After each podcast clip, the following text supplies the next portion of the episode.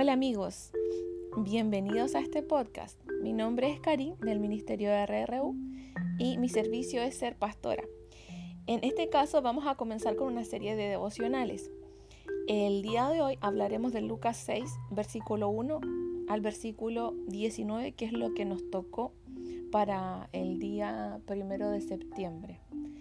La idea es ayudarles un poco con su devocional para aquellos que les cuesta leer, yo les voy a leer el texto y les voy a ayudar a escudriñarlo, a, poder meditar en él. Vamos a orar para empezar porque el devocional siempre se pide con una oración. Padre, te pedimos en el nombre de Jesús que abras nuestro entendimiento, Señor, te damos gracias por tu palabra, te damos gracias por tu Espíritu. Este tiempo queremos apartarlo para conectarnos con el Espíritu Santo, que el Espíritu Santo sea nuestra guía, que nos abras el entendimiento, que podamos recibir tu palabra. Ayúdanos a comprender, Señor, sin ti nada podemos hacer. Espíritu Santo de Dios, eres bienvenido. Te pedimos tu ayuda en el nombre de Jesús. Amén. Bien. Lucas 6, versículo 1, el título dice así, los discípulos recogen espigas en el día de reposo. Aconteció en un día de reposo, noten que es un día de reposo, esto es importante.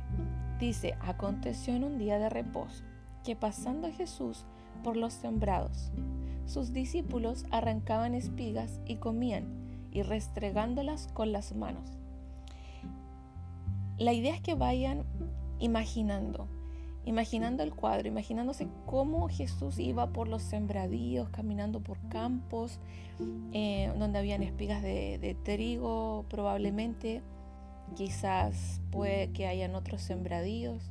Él iba con sus discípulos y los discípulos arrancaban las espigas y comían y las restregaban con las manos.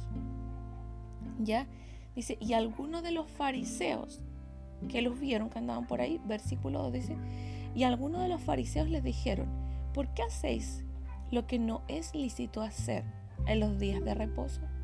Respondiendo Jesús les dijo, ni aun esto habéis leído, lo que Dios, lo que hizo David cuando tuvo hambre él y los que con él estaban, cómo entró en la casa de Dios y tomó los panes de la proposición de los cuales no es lícito comer, sino solo a los sacerdotes. Y comió y dio también a los que estaban con él. Y les decía, el Hijo del Hombre es Señor aún del día de reposo. Bueno, vamos a ir haciendo pausa hasta aquí porque hay títulos distintos. Y del versículo 1 al 5 se habla de que ellos iban pasando por el campo y los discípulos en un día de reposo arrancaban las espigas y comían. Y los fariseos eh, que estaban por ahí eh, notaron esto y como era día de reposo no les estaba, según ellos, permitido hacer ningún tipo de trabajo pesado, sino que solo debían descansar. Y eh, no, yo noto aquí algo y solo se los voy a dejar planteado para que lo meditemos, porque la idea es leer la palabra y quedar meditando en este día en eso. Noten que los discípulos arrancaban las espigas y que se las iban comiendo y él les pone el ejemplo de David, que les dice que David cuando tuvo hambre también entró a hacer algo que supuestamente no debía y sacó el pan del templo y se lo comió él con los que estaban, pero que tenían hambre, era para una necesidad. Y yo me pregunto acá, estos sembradíos no eran de Jesús, no eran de los discípulos, precisamente. En forma, hablando eh, terrenalmente, porque todo lo que hay en la tierra, toda la tierra es su plenitud y todo lo que sale de la tierra es de Dios, es de nuestro Padre. No se podríamos decir que también es nuestro. Y esto eh, me hacía pensar, porque no fue que, em, no fue que los fariseos tampoco los acusaban porque estaban robando espigas. Aquí lo que estaban discutiendo no era que sacaron las espigas de un campo que no era de ellos, sino que por qué estaban haciendo ese esfuerzo de arrancar las espigas, espigas y restregarlas y trabajar para comer porque supuestamente en ese día ellos no debían trabajar, no debían cocinar ni prepararse alimento, nada, debían dejarlo todo listo antes y ese día era solo de descanso. Y, ellos cuestionaban no el hecho de que hubiesen sacado las espigas sin permiso. Sin embargo, yo me pregunté, dije, oh, wow, Jesús no les dijo nada porque así como, hoy vayan a pedir permiso porque están robando o algo así. Y, eso me dejó pensando. Eh, obviamente que hay algo que tiene que ver con una necesidad de comer, de alimento, que es como algo distinto. Pero se los dejo planteado para que lo vean, porque muchas veces de pronto uno pudiera decir, vas pasando por algún campo y hay una manzana o un, un, árbol de manzana y uno podría decir, oh, será robar si yo la saco. Y es, es, un punto. ¿Ya? ¿Por qué Jesús no les dijo nada? Es como extraño eso. Entonces fue la primera pregunta que me surgió a mí al leer este texto. Y ver de que todos eh, lo que cuestionaban no era el hecho de que hubieran sacado las espigas, sino que era el hecho de que estaban eh, haciendo un trabajo. Eso no, eso no estaba permitido. Y también David aquí dice Jesús, de que, ¿por qué les menciona a David?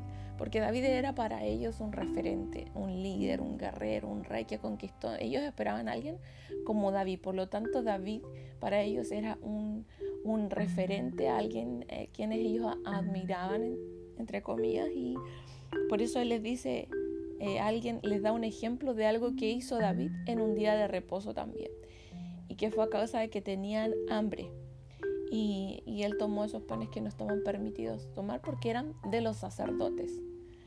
Ya, entonces creo que hay una actitud eh, como, como distinta de parte de Dios, como misericordiosa cuando se trata de, de una necesidad de comer, de hambre, de comida, de alimentos hacia las personas.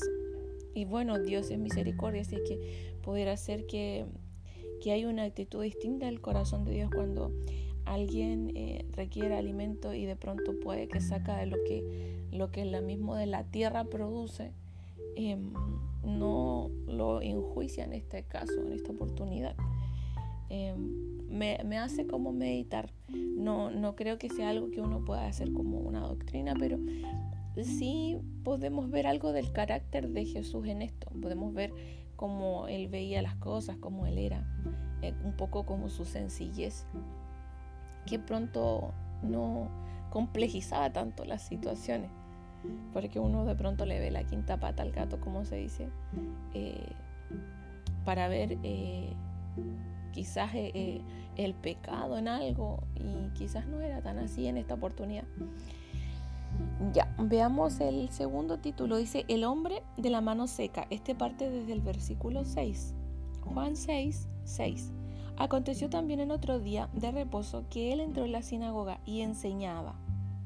Nótese, Jesús entró con libertad en la sinagoga porque él era rabino y enseñaba, no cualquiera puede enseñar ahí.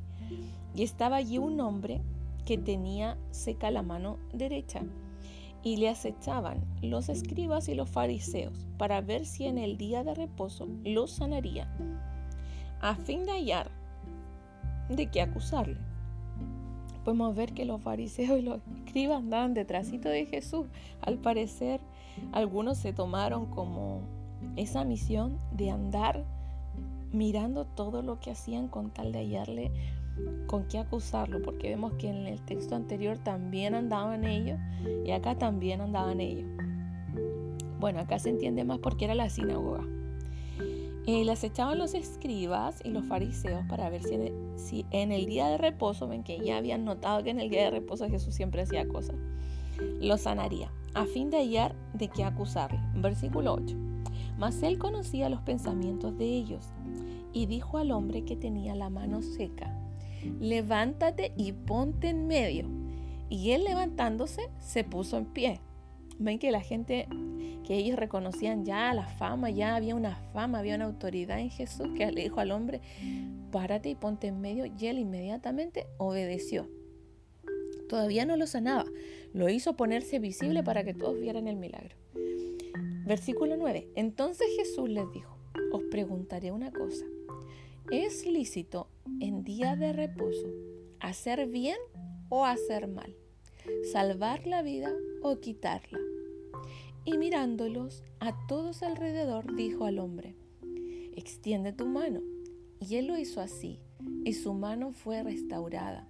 Y ellos se llenaron de furor y hablaban entre sí qué podrían hacer contra Jesús. Imagínense el cuadro, yo esto lo imagino, lo visualizo como en una película. Él en la sinagoga con el hombre en medio, sanándole la mano y todos los escribas y fariseos cuchicheando, hablando por detrás, mirando eh, que él había sanado en el día de reposo. Ellos ignoraban el milagro, eh, no había una actitud de, compasión, eh, de amor por ver que el hombre de la mano seca estaba sanado, o sea, sus corazones estaban tan endurecidos que no veían las obras de Jesús. Y, y aquí hay algo importante porque Él les dice, Él les trata nuevamente de explicar qué es el día de reposo. ¿ya? Y aquí les voy a añadir un texto que no estaba parte del devocional, pero el Señor me lo trae en memoria, que está en Isaías 58, versículo 13. Dice la observancia del día de reposo.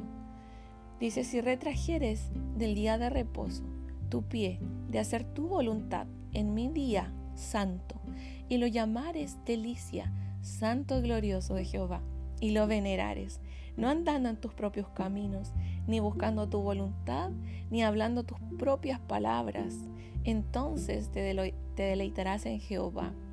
Y yo te haré subir sobre las alturas de la tierra, y te daré a comer la heredad de Jacob tu padre, porque la boca de Jehová lo ha hablado. Ya aquí explica y confirma evidentemente lo que Jesús decía, que el día de reposo, dice, si retrajeres del día de reposo tu pie, ¿qué quiere decir?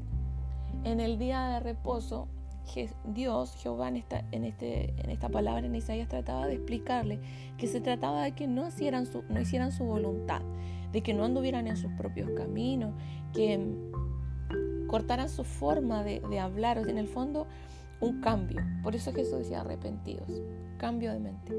Entonces, el día de reposo se trataba de que reposaran de sus obras, de hacer su voluntad y quisieran hacer la voluntad de Dios, que siempre va a ser el bien, la misericordia y como decía Jesús, hacer el bien, salvar vidas. Que en el día de reposo quería que ellos dejaran de hacer el mal,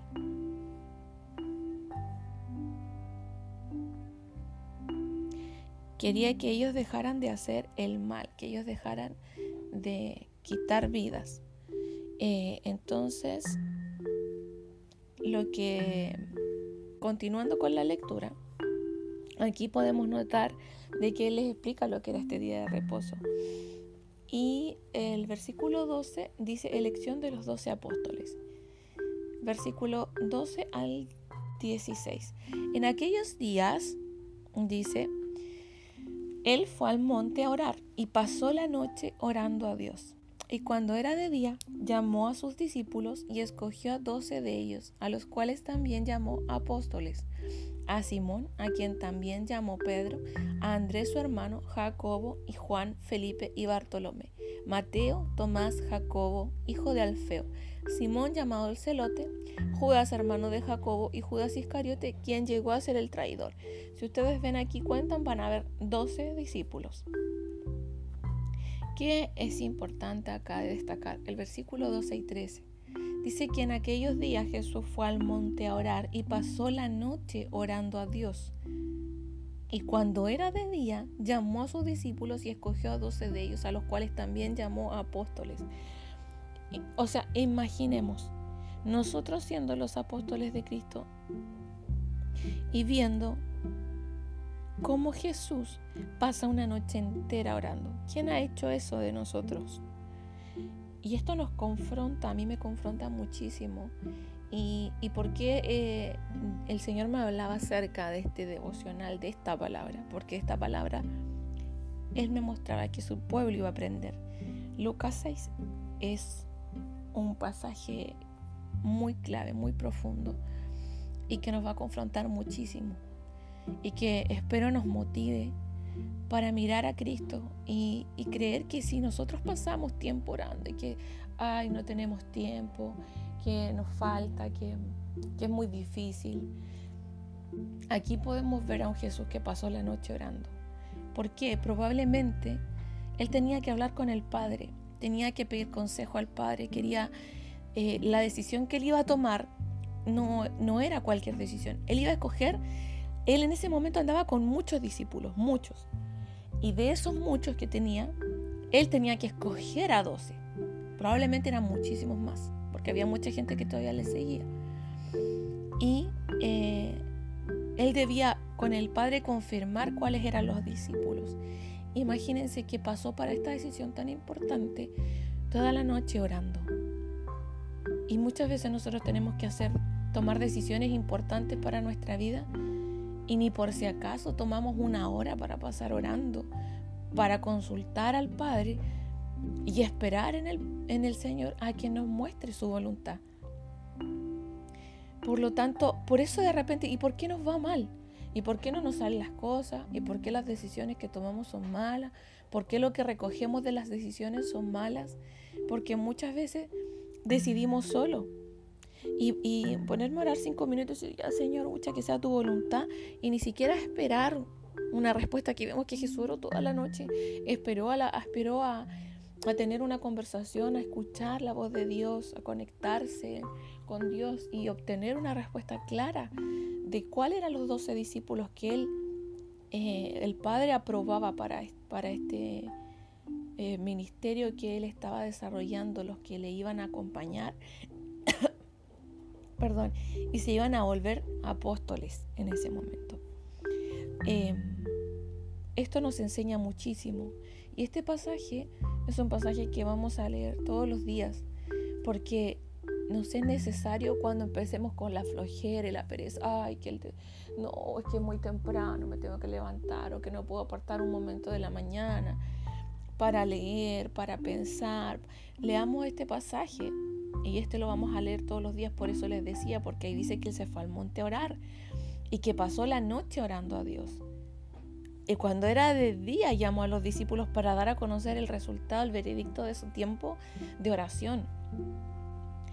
Entonces, eh, el hombre cosecha lo que siembra. Si nosotros empezamos a tomar decisiones solos eh, respecto a nuestras cosas, nos va a ir según nuestra propia voluntad. Vamos a obtener resultados rápidamente eh, para decidir las cosas que tienen que ver con, con nuestros hijos, con nuestro cónyuge, con nuestra familia, decisiones de trabajo muchas veces, decisiones em, de la educación de los hijos, decisiones de, no sé, adoptar un hijo, porque aunque suene muy bonito, también es algo que se le debe consultar a Dios. Si Dios quiere que yo adopte, cuándo, cómo, a dónde voy, si, si yo quiero tener... Eh, algo que, cualquier cosa que, sea un cambio, algo que influencie mi vida y mi familia, que influencie mis, tiempos con Dios sobre todo. Eh, algo que a lo mejor me va a sacar de congregarme, que no voy a poder tener tiempo para, para buscarte, Señor. O sea, es algo que mínimo tenemos que preguntarle al Señor, porque difícilmente Dios nos va a dar o va a querer que tomemos eh, cargas o responsabilidades que nos aparten de Él que nos aparten los tiempos, que nos roben el tiempo para Él o nos roben el tiempo para, para la familia que Dios estableció.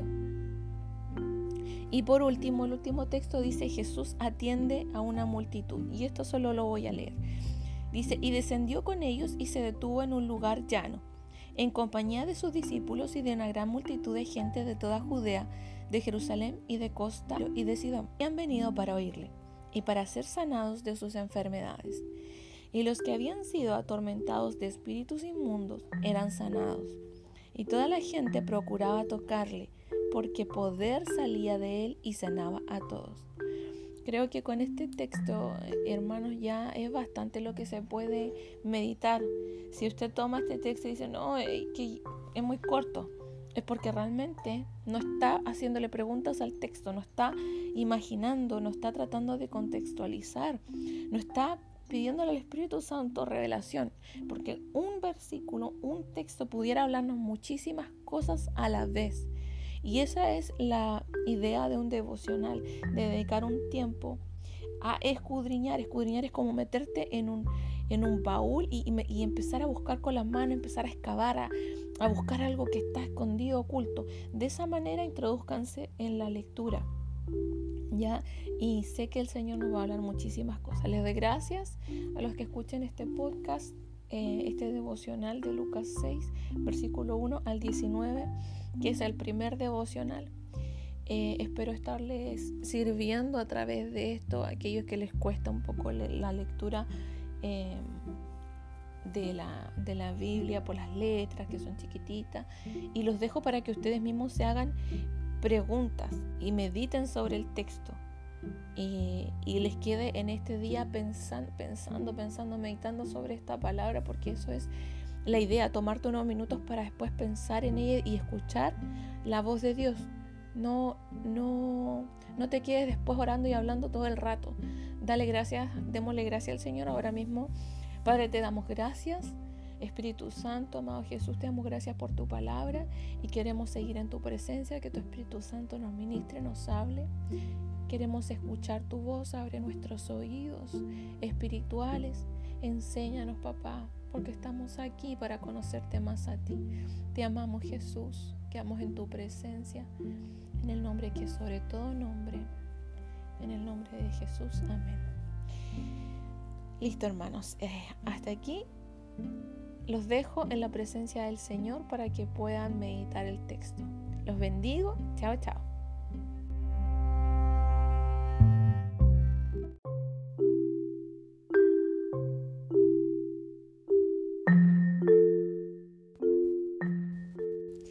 Hola amigos, yo soy Karin del Ministerio de RRU.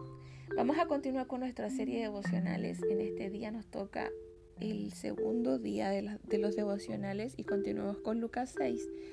Vamos a iniciar orando. Padre, te pedimos en el nombre de Jesús que puedas abrir nuestro entendimiento a las escrituras, Señor, que nos abras tu palabra, Señor. Queremos comprender más allá de lo visible, de lo que cualquier ojo natural podría comprender. Te pedimos que, que pongas inquietudes en nuestro corazón para que nos ayudes a a profundizar, a escudriñar cada versículo y cada palabra, Señor. Que no solo podamos comprenderlo, Señor, para que el enemigo no nos robe la palabra, sino que también podamos ponerlos en práctica, Señor. Te damos gracias por tu palabra y por tu Espíritu Santo que ahora creemos, Señor, ha sido enviado a cada uno de los que oyen este podcast en el nombre de Jesús para recibir el entendimiento de tu palabra. Gracias te damos, Señor, en el nombre de Jesús. Amén. Bien, Lucas 6, versículo 12 y 13. En aquellos días, Jesús, él fue al monte a orar y pasó la noche orando a Dios. Y cuando era de día, llamó a sus discípulos y escogió a doce de ellos, a los cuales también llamó apóstoles. Este versículo es el versículo inicial para que nosotros pensemos y meditemos y recordemos cómo Jesús fue a un monte pasando probablemente frío, incomodidad, no sé, en el cuerpo físico. Eh, lo que implica estar en un monte toda la noche orando eh, para consultar, para hablar con el Padre. Es un versículo que nos puede ayudar a posicionarnos entre mirar qué es lo que hacía Jesús y qué es lo que estamos haciendo nosotros para buscar a Dios. Porque Él dijo, yo soy el camino y el camino significa de que es seguir los pasos de Él. Por lo tanto, si nosotros estamos haciendo esta serie de devocionales, tiempos de oración, etc., es para caminar hacia Él, hacia, lo, hacia la vida que Él tuvo, como Él era y los tiempos que Él apartaba. Continuamos. Lucas 6, 20 al 26. Bienaventuranzas y ayes. Y alzando los ojos hacia sus discípulos decía, Bienaventurados vosotros los pobres, porque vuestro es el reino de Dios. Bienaventurados los que ahora tenéis hambre, porque seréis saciados. Bienaventurados los que ahora lloráis, porque reiréis. Bienaventurados seréis cuando los hombres os aborrezcan y cuando os aparten de sí y os vituperen y desechen vuestro nombre como malo por causa del Hijo del Hombre. Gozaos en aquel día y alegraos, porque aquí vuestro galardón es grande en los cielos, porque así hacían sus padres con los profetas. Mas hay de vosotros ricos, porque ya tenéis vuestro consuelo. Hay de vosotros los que ahora estáis saciados, porque tendréis hambre. Hay de vosotros los que ahora reís, porque lamentaréis y lloraréis. Hay de vosotros cuando todos los hombres hablen bien de vosotros, porque así hacían sus padres con los falsos profetas. Y este es el versículo, es el pasaje madre de este día, en el cual debemos meditar. Les recomiendo que vuelvan a leerlo o vuelvan a escuchar la lectura y vayan meditando punto por punto. Pudiéramos complementar este pasaje, si ustedes quieren, o tal vez simplemente ver solo el versículo, pero podemos complementarlo un poco con el versículo que está en Mateo 5, porque Mateo 5 habla, dice, el sermón del monte y las bienaventuranzas. Y dice, viendo a la multitud, subió al monte y sentándose vinieron a él sus discípulos, y abriendo su boca les enseñaba diciendo, Bienaventurados los pobres en espíritu, porque de ellos es el reino de los cielos. Bienaventurados los que lloran, porque ellos recibirán consolación. Y aquí añade, bienaventurados los mansos, porque ellos recibirán la tierra por heredad. Bienaventurados los que tienen hambre y sed de justicia, porque ellos serán saciados. Podemos ver que el, y si, si siguen ustedes leyendo, en Mateo 5 entrega muchísimos más datos, es más como completo este, este pasaje. Lucas entrega, dice, bienaventurados los pobres, no dice los pobres en espíritu. Entonces vemos que hay detalles que entrega Mateo que Lucas no entrega. Y podemos leer ambos para comprender más. Sin embargo, y a pesar de eso, también de solo este texto el Espíritu Santo nos puede hablar. No solo de lo que literalmente Jesús habló, sino que también te puede hablar un mensaje a ti, porque la palabra de Dios es útil para enseñar, para corregir, para redarguir. No solamente de lo que en ese contexto quiso decir Cristo, sino que muchas veces el Espíritu Santo puede tomar de algo que nosotros estamos meditando, leyendo para enseñarnos algo en nuestra vida, algo que aplica a nuestra vida. ¿Ya? Y muchos otros mensajes, como decía, lo que la escritura puede enseñarnos a través del Espíritu Santo es infinito. Quizás sin el Espíritu es más acotado, pero si el Espíritu Santo es el que te ministra, es el que te sirve, te enseña, entonces es ilimitado lo que Él nos puede hablar. Em, vemos también que aquí dice, bienaventurados los que ahora tenéis hambre, pero en Mateo dice los que tienen hambre y sed de justicia porque ellos serán saciados. Sin embargo, también pudiéramos leer la palabra acerca de Lázaro y el rico, en donde dice que Lázaro recibió sus males en su vida y el rico recibió puros beneficios. Y cuando murieron ambos, el rico fue al Seol y Lázaro fue al cielo, por decirlo así. Estaba con el padre Abraham y, él estaba en un lugar de paz. Y creo que más que nada no solo era porque el rico era rico, sino que tiene que ver con la palabra que dice, donde está vuestro tesoro, ahí está tu corazón. Y pudiéramos meditar eh, cuáles son esos pobres o pobres en espíritu porque de ellos es el reino de Dios. ¿Qué son los pobres en espíritu? ¿A qué se refiere la escritura? Eh, ¿A qué se refiere cuando dice los que tienen hambre? O si, pensamos en que solo hambre o hambre y sed de justicia, eh, porque serán saciados. ¿A qué, ¿A qué sed o hambre de justicia se refiere? ¿A venganza? No creo. Bienaventurados los que ahora lloráis porque reiréis o sea, los que lloran, ¿a qué se referirá? Todo esto es una serie de preguntas que tenemos que irnos cuestionando eh, para poder indagar, para poder eh, abrir la escritura y empezar a meditar en ella. Y vemos que en la primera parte, por lo menos aquí en Lucas, habla de, bienaventuranza, después dice ayes o ay. En el fondo es como la parte positiva está al principio y la parte negativa está al final, cuando en realidad es como una advertencia, corrección a los que están mal encaminados. ¿Y qué podemos notar de que en un principio hay gente que tiene necesidad, los que necesitan?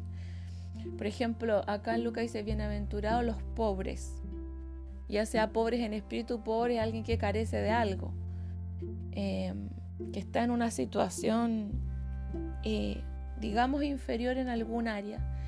Eh, los que tienen hambre también necesitan algo, ya sea hambre de, justicia o hambre de, o ya sea hambre o sed de alimentos, eh, gente que tiene necesidad. ¿ya? Y cuando habla de que te, bienaventurados los que los, tratan mal por causa del Hijo del Hombre, también ahí hay gente con necesidad. Y él dice a toda esta gente con necesidad, gozaos en aquel día y alegrados porque aquí vuestro galardón es grande en los cielos. Eh, la necesidad es la que nos atrae al Señor muchas veces. Lo que necesidad, necesidad de, cambiar nuestra vida, necesidad de una esperanza, de que nuestra familia sea restaurada, dificultades, problemas con la pareja, con los hijos, etc. Eh, muchas veces necesidades, llega gente por necesidad de que les va siempre eh, mal, pobreza, eh, y quieren enderezar sus caminos, que Dios les dé consejo. en el fondo llegan todos por necesidad y y eso te permite acercarte a Dios. Luego dice, más hay de vosotros los ricos y los que estáis saciados también les habla. ¿Por qué? Porque cuando tú estás rico, entre comillas, ya sea que eres rico porque tienes mucho dinero, muchos títulos, etc. Eh, en el fondo habla de eso mismo, de la saciedad, de, la, de considerarse a uno mismo que está lleno, aun cuando estás realmente vacío. Pero hay gente que se considera rica a sí misma, saciada, llena o plena, porque, porque su, su escala de valores o de prioridades está equivocada. Probablemente en algún punto de su vida llegan a darse cuenta cuando ya es muy tarde. Em, les voy a poner un ejemplo, una persona que que se volvió eh, empresaria, le fue muy bien y trabajó y trabajó y acumuló empresas y, dinero y bienes, etc. Y en el camino probablemente perdió toda comunión con su esposa, con sus hijos, se perdió la infancia de ellos, no estuvo presente. Después ellos cuando crecen se dan cuenta, se apartan de él, probablemente les reprochan. Esa persona pasa toda su su adultez y llega a su vejez y cuando es viejo se da cuenta de que perdió mucho tiempo acumulando algo que no se va a llevar. Entonces dice aquí, hay de estas personas que se consideran que están saciadas o que están llenas porque realmente eh, no hay llenura, no, no van a obtener paz ni plenitud, ni van a estar en el reino de los cielos, ni van a tener la eternidad porque no, no llegaron a Cristo. En el fondo, el considerarse que uno está lleno, saciado por alguna cosa temporal o material, nos aparta de Dios. Muchas veces las personas, por una relación momentánea que anhelaban con una pareja, se sienten que están llenos, consiguieron tal novio, tal pareja, y era lo que querían por mucho tiempo, y se sienten que están saciados. Eso, todo eso es momentáneo en algún momento después se casan, si es que, si es que se casa con esa persona. Em, y ya después ya no se siente igual que en el principio, que es plenitud tener a esa pareja, empieza a darse cuenta que le faltan otras cosas en su corazón. Eh, que quizás se da cuenta tarde de eso. O tal vez se separa de esa pareja y se da cuenta que todo lo que dio, que todo lo que perdió, todo lo que entregó, eh, se fue y queda vacío nuevamente. Eh, por eso, bienaventurados son aquellos que en algún momento tienen alguna necesidad, se dan cuenta y buscan a Cristo. Porque en Cristo encontramos esa plenitud, en Cristo se encuentra el estar saciado, en Cristo se puede encontrar el gozo y, la justicia. Bien, eh, les comparto esta, este devocional y espero que puedan volver a leer porque la idea es meditar en esta palabra. Yo simplemente les entrego algunas preguntas y algunas visiones. Sin embargo, estoy segura que el Espíritu Santo tiene muchísimo más para darles. Les bendigo en este día. Nos vemos hasta la próxima. Chao, chao.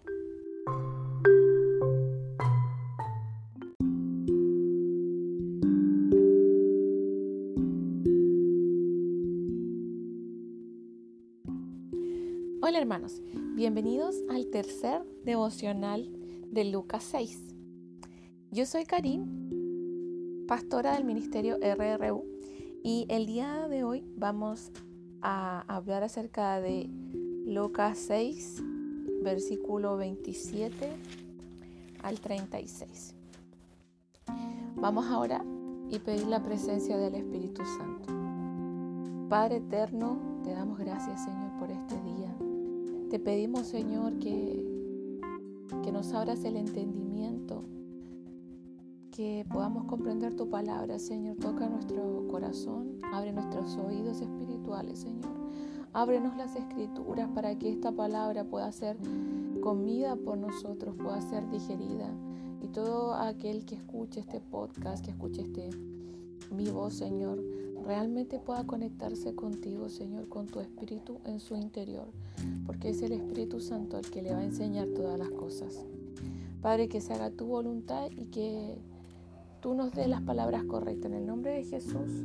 Amén. Bien amigos, la primera parte que nos toca leer es Lucas 6, 12 y 13. En aquellos días, él fue al monte a orar y pasó la noche orando a Dios. Y cuando era de día, llamó a sus discípulos y escogió a doce de ellos, a los cuales también llamó apóstoles.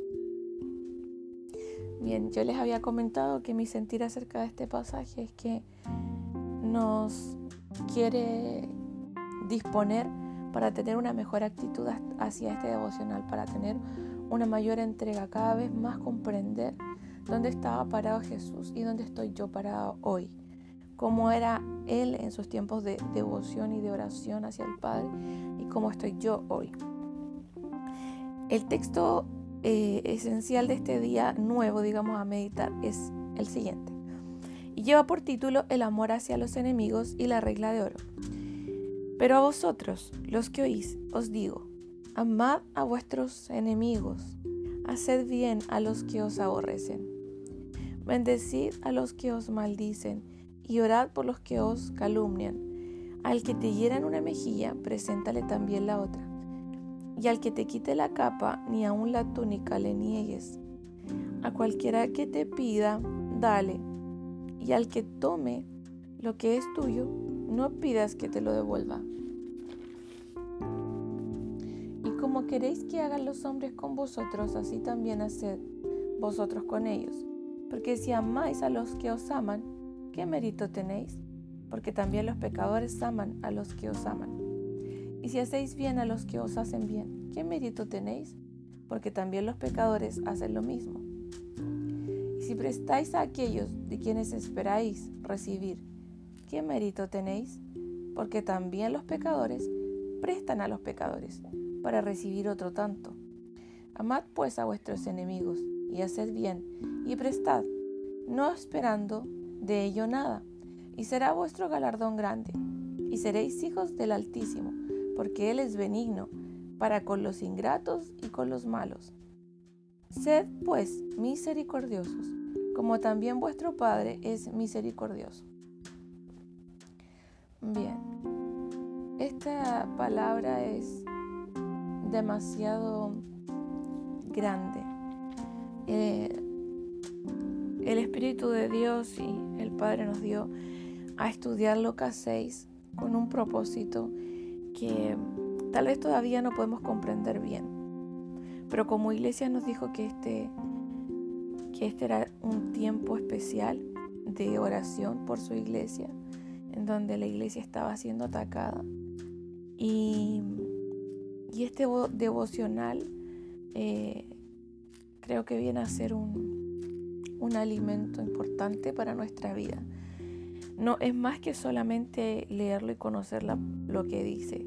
Se trata de, de abrir la escritura, de escudriñarla y de ponerla a la luz, de poner a luz nuestra vida con esta palabra, de que nos confronte. Si realmente hacemos bien a todos o solamente a aquellas personas que nos conviene. Porque aquí lo que dice Jesús es que realmente prestarle a alguien que sabemos que de vuelta nos va a devolver o esperamos muchas veces que nos devuelva o, hasta provocamos el que nos devuelvan el favor. Muchas veces si uno presta una determinada cosa, después está pidiendo de vuelta otro favor a esa persona y con toda libertad porque yo también le presté. O si por ejemplo me pidieron alguna vez dinero, entonces yo voy y después le pido dinero a esta persona porque yo también le presté en algún momento. Eh, que si yo en un momento me pidió zapatos y después yo voy y le pido zapatos o una prenda de ropa que me preste porque, porque también en su momento eh, ella o él me lo pidió. Y él dice que esto lo hace todo el mundo, que no es algo que te haga diferente, o sea, que tú prestes de pronto tu auto, que prestes tu, tu, que prestes dinero, que prestes eh, ropa, zapatos, diferentes cosas, no es algo eh, asombroso porque también los pecadores hacen esto, pero lo hacen con una intención de no realmente de no, esperar algo, no esperar nada a cambio, sino que saben, crean lazos estratégicos para beneficio en el fondo de uno mismo. Entonces, hay personas que uno se puede encontrar en el mundo y que uno dice, oh, no, si esta persona es súper generosa, esta persona muchas veces no es tan, no es no es en, la dirección que nos enseña Cristo de que es simplemente por, por hacer el bien, por ser misericordiosos con todo, por amar como Cristo amó. No tiene que ver con eso, sino que muchas veces tiene que ver con, con que las personas son oportunistas y siempre están creando como, como lazos para beneficio propio. Por ejemplo, si yo voy y supongamos estoy trabajando, eh, no sé, a ver, de reponedora en un supermercado. Y, me encuentro con otro, con otro reponedor y, le empiezo a ayudar, porque a lo mejor yo terminé ya mi trabajo. Eh, y le digo, te ayudo con lo tuyo. Y yo lo hago desde un corazón que después eh, me aprovecho de, esa acción, supongamos y después eh, dejo que él haga mi trabajo, por ejemplo. Y yo dejo de reponer tal cantidad porque como yo lo ayudé la otra vez, después le pido ayuda o me aprovecho de que él tiene o ella tiene una buena voluntad conmigo, eh, digamos que ya no lo estaría haciendo sin esperar nada a cambio. Eh, muchas veces hacemos las cosas eh, pensando eso y eso no es lo que el Señor nos dice aquí, sino que en el fondo cuando hagamos algo hay que hacerlo desinteresadamente. Y también quiero eh, y siento que es importante aclarar que igual acá dice a cualquiera que te pida, dale, hay que tome lo que es tuyo, no pidas que te lo devuelva. Aquí no, no es como que eso uno pueda decir, y acá lo, entiendo, que es regla. ¿Por qué? ¿Por qué les diré? O sea, no es que yo a todo el mundo que me pida algo yo tengo que darle, porque la palabra dice que tengo que darle.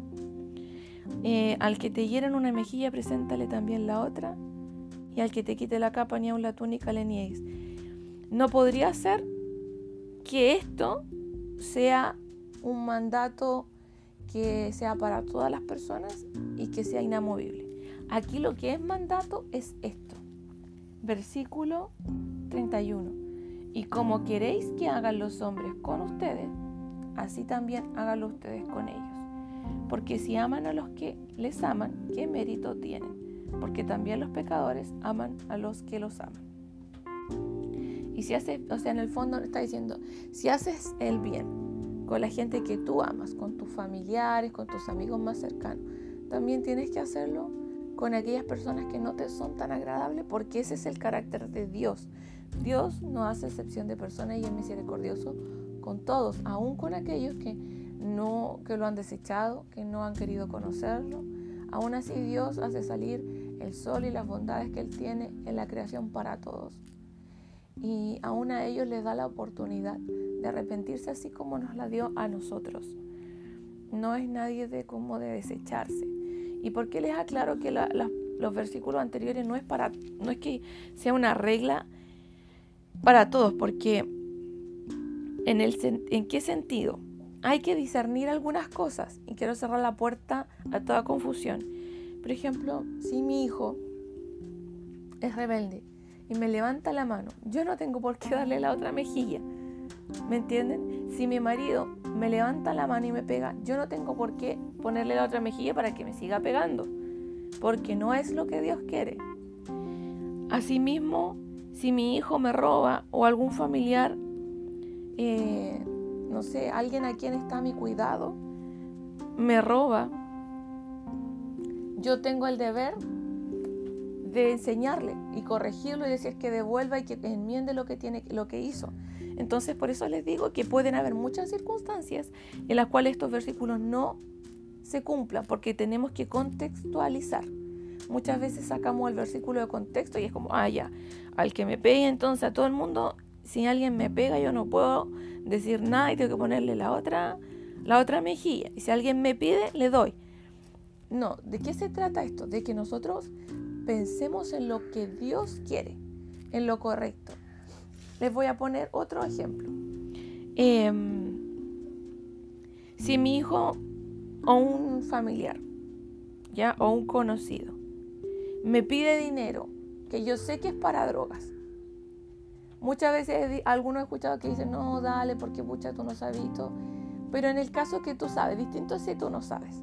Pero si tú sabes que el dinero es para drogas, tú en la condición de drogadicto, siendo esclavo y con el entendimiento que tú tienes de Dios, ¿te hace bien o le estás haciendo un bien? ¿Te gustaría que te fomentaran eso? ¿Que te fomentaran la droga? Por eso les dejo la interrogante, porque ahí ya también tiene que ver con que usted se conecte con el Espíritu Santo y el Espíritu Santo le guía qué hacer. Y, diríamos que esa es la regla de oro. Hacer como queremos que los hombres hagan con nosotros y esto solamente se puede hacer por medio del Espíritu Santo, porque es el Espíritu Santo el que nos guía a toda la verdad, es el que nos enseña, el que, el que nos muestra cómo actuar con las personas. También hay veces que Dios puede estar procesando a alguien. Está en medio de un proceso de quebranto, está en una situación difícil, eh, digamos, eh, económicamente, está con altos problemas, y, de pronto esa persona quiere que le tiren salvavidas por todos lados. Y de repente el Señor es el que está permitiendo que esa persona se quebrante porque ha actuado mal, porque se ha alejado de Él, qué sé yo. Entonces, digamos que Dios manda un proceso. Y yo voy y le trato de solucionar todos los problemas a esa persona porque me pidió ayuda. Em, con que le cuide los niños, con que le preste dinero, con que no sé qué, un montón de cosas. Y pueden imaginar hay cualquier tipo de situaciones o quizás hasta puede que las vivan. Y, yo sé que Dios está permitiendo que estas personas tengan un proceso de quebranto. Y yo empiezo a facilitarle todo, a solucionarle todo porque me pidió que le ayudara. Si ustedes se dan cuenta, yo estaría trabajando directamente en contra del propósito de Dios. ¿Cómo yo voy a ir y voy a prestar o voy a, digamos, en ese caso ayudar cuando Dios está haciendo lo contrario en su vida. Por eso es que yo aquí tengo que hacer la diferencia. Este versículo es para que nosotros hagamos el bien a todas las personas, según podamos, con un, con un conocimiento de la palabra, por sobre todo con la guía del Espíritu Santo, porque como les digo, no es que yo pueda aplicar estos versículos a toda la persona en todas las circunstancias, pero sí en, la mayoría, en cuanto el Señor me diga que lo haga, yo debo hacerlo. Siempre tratar de hacer el bien, a menos que esté en una posición, como les decía, en que no en que lo que yo voy a hacer por ese prójimo no edifica, no ayuda, no construye, no contribuye. Si yo tengo estas actitudes, em, digamos, sumisas y soporto ciertas cosas, van a ser con un propósito, van a ser para edificación, van a ser para vida, no para, para maldición, digamos. Muchas veces a lo mejor para que alguien se quebrante, em, para enseñarle que, soy hija de Dios. Y aquí, por ejemplo, les pongo un caso en donde dice, al que te hieran una mejilla, preséntale también la otra. Me imagino en qué caso podría pasar que esto sea de bendición. Eh, supongamos una hija o un hijo que fue mucho tiempo rebelde y de pronto se convirtió a Cristo. Y su madre y su padre le corrigen y digamos que le dan un correctivo físico porque porque se portó mal o qué sé yo, eh, alguna, algo que haya hecho no bien, que no le pareció bien al padre o a la madre y le corrigieron de esa forma. Y ese hijo, al convertirse a Cristo y al tratar de seguir la palabra, se vuelve sumiso y se pone en posición, digamos, aceptando de que le, le toca que le corrijan.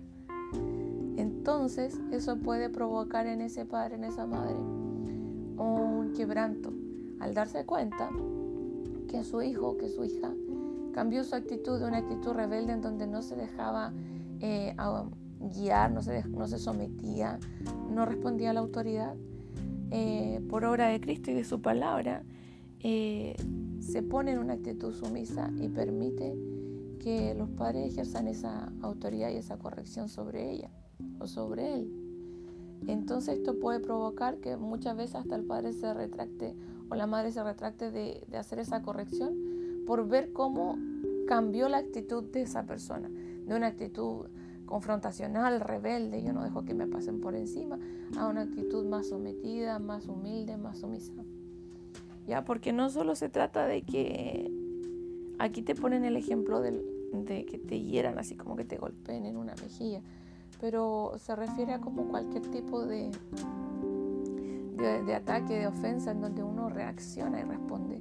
También pudiera ser verbal, pudiera ser que, que, por ejemplo, me atacan verbalmente me empiezan a ofender. Y normalmente antes uno responde, ya en, el Señor eh, uno se queda callado, agacha la cabeza y, y soporta. Y eso genera un impacto en el que está escuchando, porque en el fondo el que vean que tú eres esa hija de Dios o hijo de Dios que no responde ante los ataques y más bien te callas, es lo que te hace distinto o distinta, es lo que nos hace ser hijos de Dios. Bueno, este texto tiene muchísimo para meditar, la verdad. Y creo que ustedes pueden ir leyendo versículo a versículo e ir meditando sobre cada versículo porque hay mucho que, hay mucho que, que digerir, hay mucho que pensar, que meditar de estas palabras. Déjense confrontar por la palabra, pregúntense eh, cosas acerca de este este texto que el Espíritu Santo les ministre y dense un momento de silencio para meditar, para escuchar la voz de Dios. Eh, los dejo hasta aquí con este devocional, espero que les sirva, los bendigo, hasta la próxima y toda gloria, toda honra es al Señor. Los dejo meditando en la palabra de Dios. Chao, chao.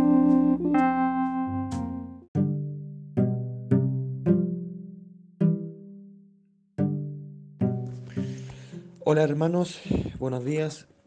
Yo soy David, eh, sirvo como pastor en el, ministerio RRU. Hoy iniciamos el devocional número 4 de Lucas 6. Vamos primero a orar para pedir la, la presencia del Señor. Padre eterno, amado mío, te damos gracias por, por este hermoso día. Te rogamos, Padre Celestial, que tu Espíritu Santo nos ministre Ministra nuestro corazón, Señor, y nos abre las escrituras, Padre Celestial, para entrar en aguas más profundas contigo. Amado mío, te adoramos y te bendecimos. Quedamos en tu presencia y que este día, Padre Celestial, tú tomes el control. Te adoramos, Jesús. Gracias por tanto. Gracias por tanto que nos das. Amén. Ya, vamos a empezar eh, leyendo palabra que está en Lucas 6, 12 y 13. Dice, en aquellos días él fue al monte a orar y pasó la noche orando a Dios. Y cuando era de Dios, llamó a su cuando era de día, llamó a sus discípulos y escogió a doce de ellos, a los cuales también llamó apóstoles. Bueno, primero que todo para un poco, creo que ya habían leído esta palabra, pero lo que el Señor me muestra a mí, a mí personalmente, eh, es que qué tremendo que, Jesús, nuestro Señor, aún Él siendo Dios hecho hombre, el verbo de Dios, eh, Él pasó la noche orando al Padre para, para, para, tener una revelación del cielo. O sea, pasó la noche orando, qué, qué tremendo. Nosotros cuántas veces, nosotros cuántas veces em, tenemos una intensidad para orar, un, un, un fervor al orar de decir, Señor, yo no me paro de aquí hasta que tú me reveles y me muestres el camino. Porque ciertamente es eso lo que el Señor quiere de nosotros. Les pido que meditemos en esto también. La segunda eh, palabra que tenemos para el devocional de hoy está en Lucas 6 del 37 al 42 y la vamos a leer. Dice, el juzgar a los demás, como título. Dice, no juzguéis y no seréis juzgados, no condenéis y no seréis condenados, perdonad y seréis perdonados, dad y se os dará medida buena, apretada, remecida y rebosando darán en vuestro regazo, porque con la misma medida con que medís os volverán a medir. Y les decía una parábola. ¿Acaso puede un ciego guiar a otro ciego? ¿No caerán ambos en el hoyo? El discípulo no es superior a su maestro, mas todo el que fuere perfeccionado será como su maestro. ¿Por qué miras la paja que está en el ojo de tu hermano y no echas de ver la viga que está en tu propio ojo? ¿O cómo puedes decir a tu hermano, hermano, déjame sacar la paja que está en tu ojo, no mirando tú la viga que está en el ojo tuyo? Hipócrita, saca primero la viga de tu propio ojo y entonces verás bien para sacar la paja que está en el ojo de tu hermano. Wow. Para mí esta palabra es tremenda. Y lo que el Señor me ministra en el corazón es cuántas veces para nosotros es, es sencillo juzgar. De hecho, de hecho, eh, una de las cosas que más me impresiona, de repente eh, nosotros juzgamos eh, a una persona en un área que nosotros no somos perfectos. De repente, no sé, voy a dar un ejemplo súper básico. Nosotros estamos comiendo y de repente mientras comemos botamos migas por todos lados, ¿cierto? Y, y después vemos a nuestros hijos em, comer y, botar migas y tú le dices, no, no botes migas, ¿cómo, ¿cómo haces eso? Come mejor. Siendo que tú mismo estás eh, botando migas. O sea, sé que es un ejemplo muy básico, pero cuando uno va a ministrar o va a corregir para edificación y restauración, en esa área uno tiene que ser perfecto. O sea, uno tiene que, tener esa autoridad para decirle al hermano, tú no lo hagas, no lo hagas porque al Señor no le gusta. ¿Ya? Ejemplo, yo no le puedo decir a una persona que mienta si yo miento. Y hay tantos ejemplos para graficar un poco esto. Pero lo más importante, hermano, lo más importante de todo esto es el amor. ¿ya? Uno nota, uno nota cuando, cuando de repente em, uno juzga con, rabia, con, molestia, queriendo juzgar solamente para descargarte con, el, con la otra persona. Pero cuando uno eh, corrige con amor, mira, esto no está bien, pero no está bien y yo te voy a ayudar a restaurar, yo voy a estar ahí, voy a darte un abrazo, voy, voy a estar ahí a tu lado para ayudarte con la restauración, para mejorar en esa parte, en esa área. ¿ya?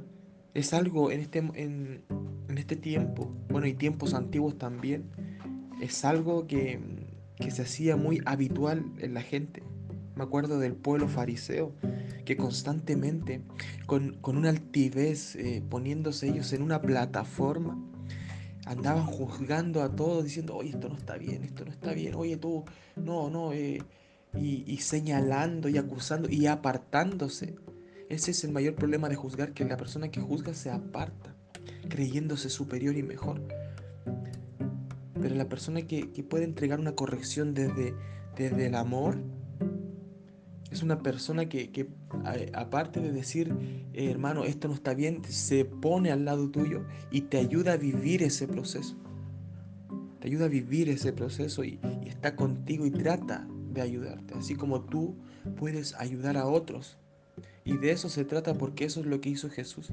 Si bien Dios eh, Jesús corrigía a sus discípulos, Él los ayudaba a restaurarse, los ministraba y les enseñaba.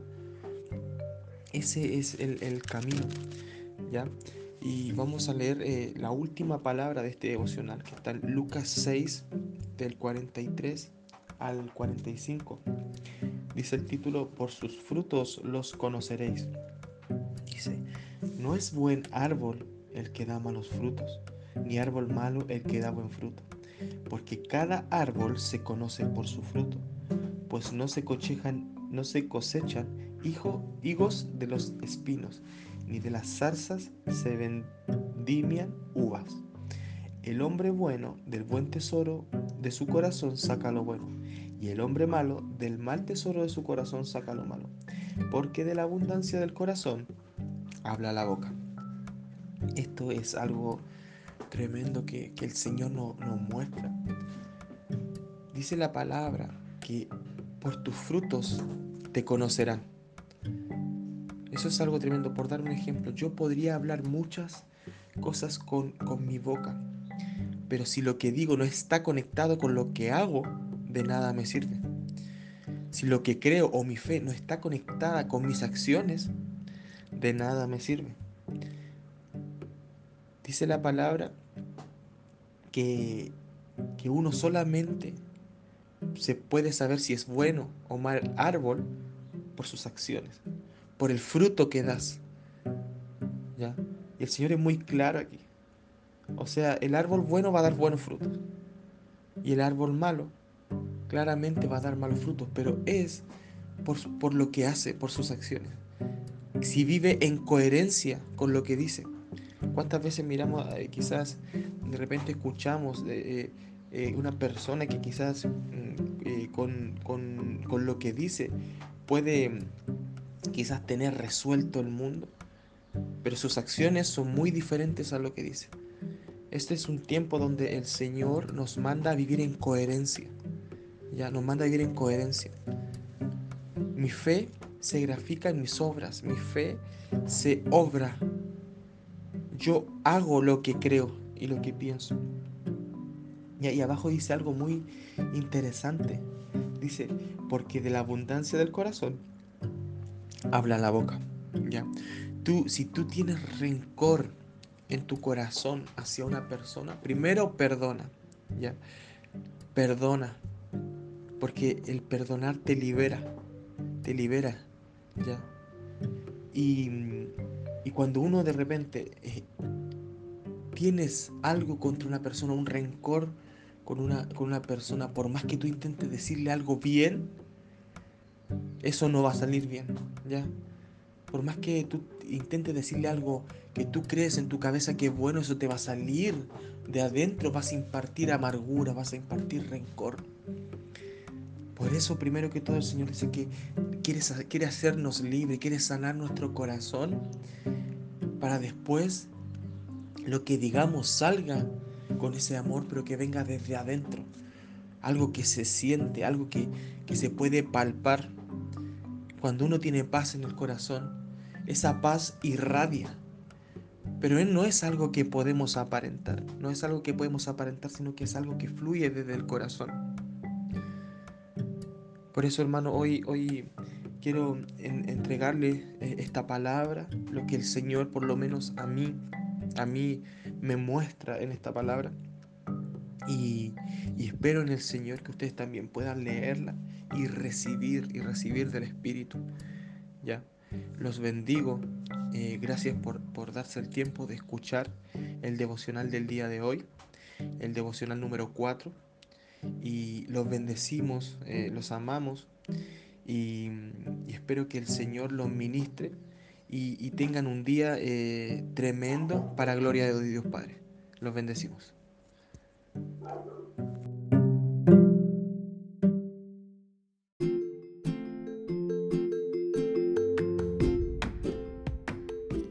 Muy buenos días hermanos, ¿cómo están?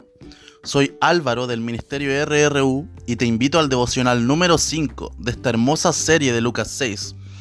Me gustaría comenzar orándole a nuestro Padre para que nos acompañe, nos ministre y nos instruya en este íntimo y precioso tiempo que tendremos juntos. Padre Celestial, Jehová de los ejércitos, Creador de todo lo que existe en la tierra y en el cielo, te quiero pedir en el nombre de Jesús que cada palabra dicha en este devocional provenga de tu corazón te pido, papá, que este tiempo renueve nuestro entendimiento y nos traiga luz al corazón. Revélanos, Padre, los tesoros de tu corazón y en lo íntimo, ayúdanos a comprender sabiduría. Sobre toda cosa, papá, te pido que al final de este devocional conozcamos más de ti, más de tu persona. Gracias, Padre, en el nombre de Jesús. Amén. Bueno, amigos, para iniciar este devocional, me gustaría leerte el versículo clave de esta serie de devocionales. El versículo que nos contextualiza en cada administración, que es Lucas 6, del 12 al 13. Luego de que Jesús viviera una serie de sucesos con los fariseos religiosos de la época, dice Mateo 6:12 que en aquellos días él fue al monte a orar y pasó la noche orando a Dios. Y cuando era de día, llamó a sus discípulos y escogió a doce de ellos, a los cuales también llamó apóstoles. Debo comentarles que este suceso me impacta. Este suceso refleja la devoción y dependencia de Jesús para con el Padre en todo lo que emprendía. Este hecho revela que nuestro Señor Jesús tuvo un carácter sin precedentes en todo tiempo. Jesús oró toda la noche en el monte, mantuvo un tiempo de intimidad durante toda la noche con el Padre. Pero ¿saben qué? Lo entiendo, Jesús venía de soportar un día muy duro, enfrentándose a la más fría crueldad y la más detestable cara del pueblo judío. Un pueblo que él amaba y había venido a salvar, pero que estaba tan inmerso en la religiosidad que no hacía más que entristecer el corazón de Jesús. Supongo que esa noche Jesús tenía que renovar sus fuerzas en el Padre y prepararse para tomar una de las decisiones más cruciales en la historia de la humanidad. 12. 12 era el número de discípulos que él debía escoger para los planes del reino de Dios, de entre toda la multitud que le seguía. Jesús entendió, como ningún otro, que ante cualquier tipo de decisión que tomara se requería una noche de intimidad y oración con el Padre. ¿Cuántas malas decisiones hubiésemos evitado si hubiésemos accedido a la invitación del Padre, pasar una noche en el monte con Él? Ahora bien, me impacta que Lucas 6:13 nos indica que cuando Jesús llamó a sus discípulos y escogió a los doce, eh, que lo acompañarían hasta el final, los llamó apóstoles. Esto nos revela que cuando Dios te llama, te posiciona y te identifica en el reino. De esto aprendí que Jesús te llama, pero que debes atenderle el llamado. Jesús cuando te llama ya tiene un plan y un propósito para ti, y tu misión es perseguir ese propósito. Me gustaría continuar leyendo Lucas 6 del 43 al 45, que dice, No es buen árbol el que da malos frutos, ni árbol malo el que da buen fruto, porque cada árbol se conoce por el fruto, pues no se cosechan higos de los espinos, ni de las zarzas se vendimian uvas. El hombre bueno del buen tesoro de su corazón saca lo bueno, y el hombre malo del mal tesoro de su corazón saca lo malo porque de la abundancia del corazón habla la boca. Particularmente, esta palabra nos está diciendo que Dios no puede ser burlado, que no podemos llamar a lo bueno malo ni a lo malo bueno, que no podemos aparentar ser quien no somos, porque aún por sobre toda máscara que muchos intenten ponerse, los frutos hablan por sí solos.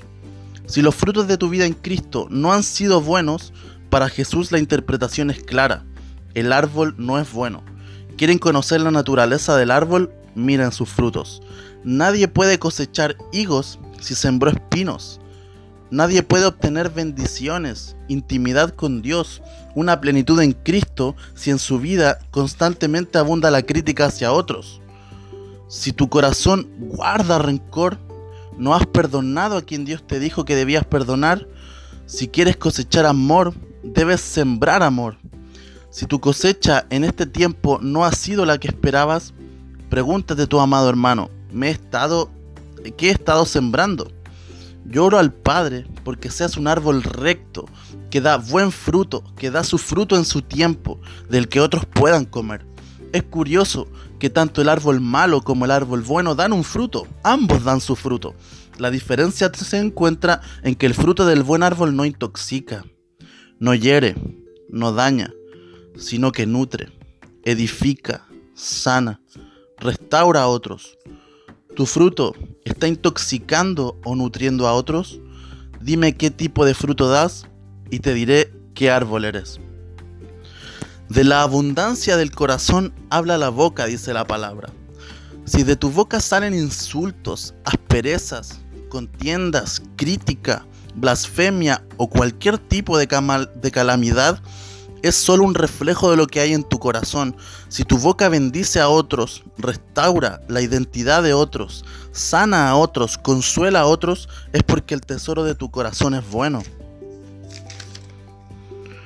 Para que lo entiendas bien, tus palabras son como el tablero eléctrico de un auto, en donde se refleja el estado del motor.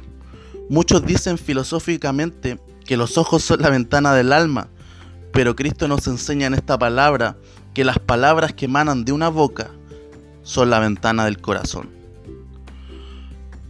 Para finalizar, amado hermano, esta sesión de devocional, me gustaría leerte Lucas 6, del 46 al, 43, al 49, que se titula Los dos cimientos, y dice así, ¿por qué me llamáis Señor, Señor, y no hacéis lo que yo digo?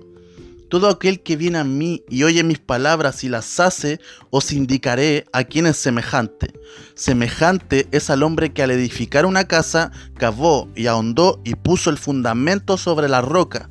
Y cuando vino inundación, el río dio con ímpetu contra aquella casa, pero no la pudo mover, porque estaba fundada sobre la roca. Mas el que oyó y no hizo, semejante es al hombre que edificó su casa sobre tierra sin fundamento contra la cual el río dio con ímpetu y luego cayó y fue grande la ruina de aquella casa. ¡Wow! Fue grande la ruina de aquella casa. Me llega a dar escalofríos esa palabra. ¡Wow! Es curioso que Jesús cuestione y vincule el acto de llamarle Señor con la obediencia. Jesús está diciendo, ¿por qué me llamas Señor y no me obedeces? Pareciera ser que ofende muchísimo a Jesús que le llamen Señor aquellos que no hacen su voluntad. Lo que trato de decirte es que tu obediencia es lo que te promueve y te otorga el derecho de llamarle Señor a Jesús. ¿Somos realmente dignos de decirle Señor? ¿Estamos haciendo su voluntad? No sé ustedes, hermanos, pero yo observo que para Jesús es más detestable que alguien le llame su Señor y no le obedezca que alguien que no le obedece, pero que no le llama con su boca, con la posición que no le ha otorgado en su vida. Jesús también está diciéndote que el hijo que le obedezca, se someta a su voluntad y fundamente su vida en él, no será derribado en tiempos angustiosos. Y observa, que la inundación llega tanto para la casa del obediente como para la casa del insensato. Jesús es claro, vendrá tribulación, vendrán, vendrán inundaciones y tormentas. Pero quien vive una vida de obediencia e intimidad con Él podrá sostenerse en pie. Después de todo, el árbol bueno tiene raíces profundas, ¿no? Pero el árbol malo se tuerce ante pequeños vientos. ¿Qué casa eres tú? La fundamentada sobre la roca que es Cristo, que no cae ante la inundación impetuosa o la casa inestable que le espera grande ruina? Hermano en Cristo, yo oro porque seas la casa firme sobre la roca, fruto de una vida de obediencia, porque tu vida no es un ensayo, porque hay fecha de entrega y algún día nos veremos cara a cara con Dios y nos va a preguntar cómo vivimos nuestra vida, si dimos honor o no a su sacrificio. Dios te bendiga.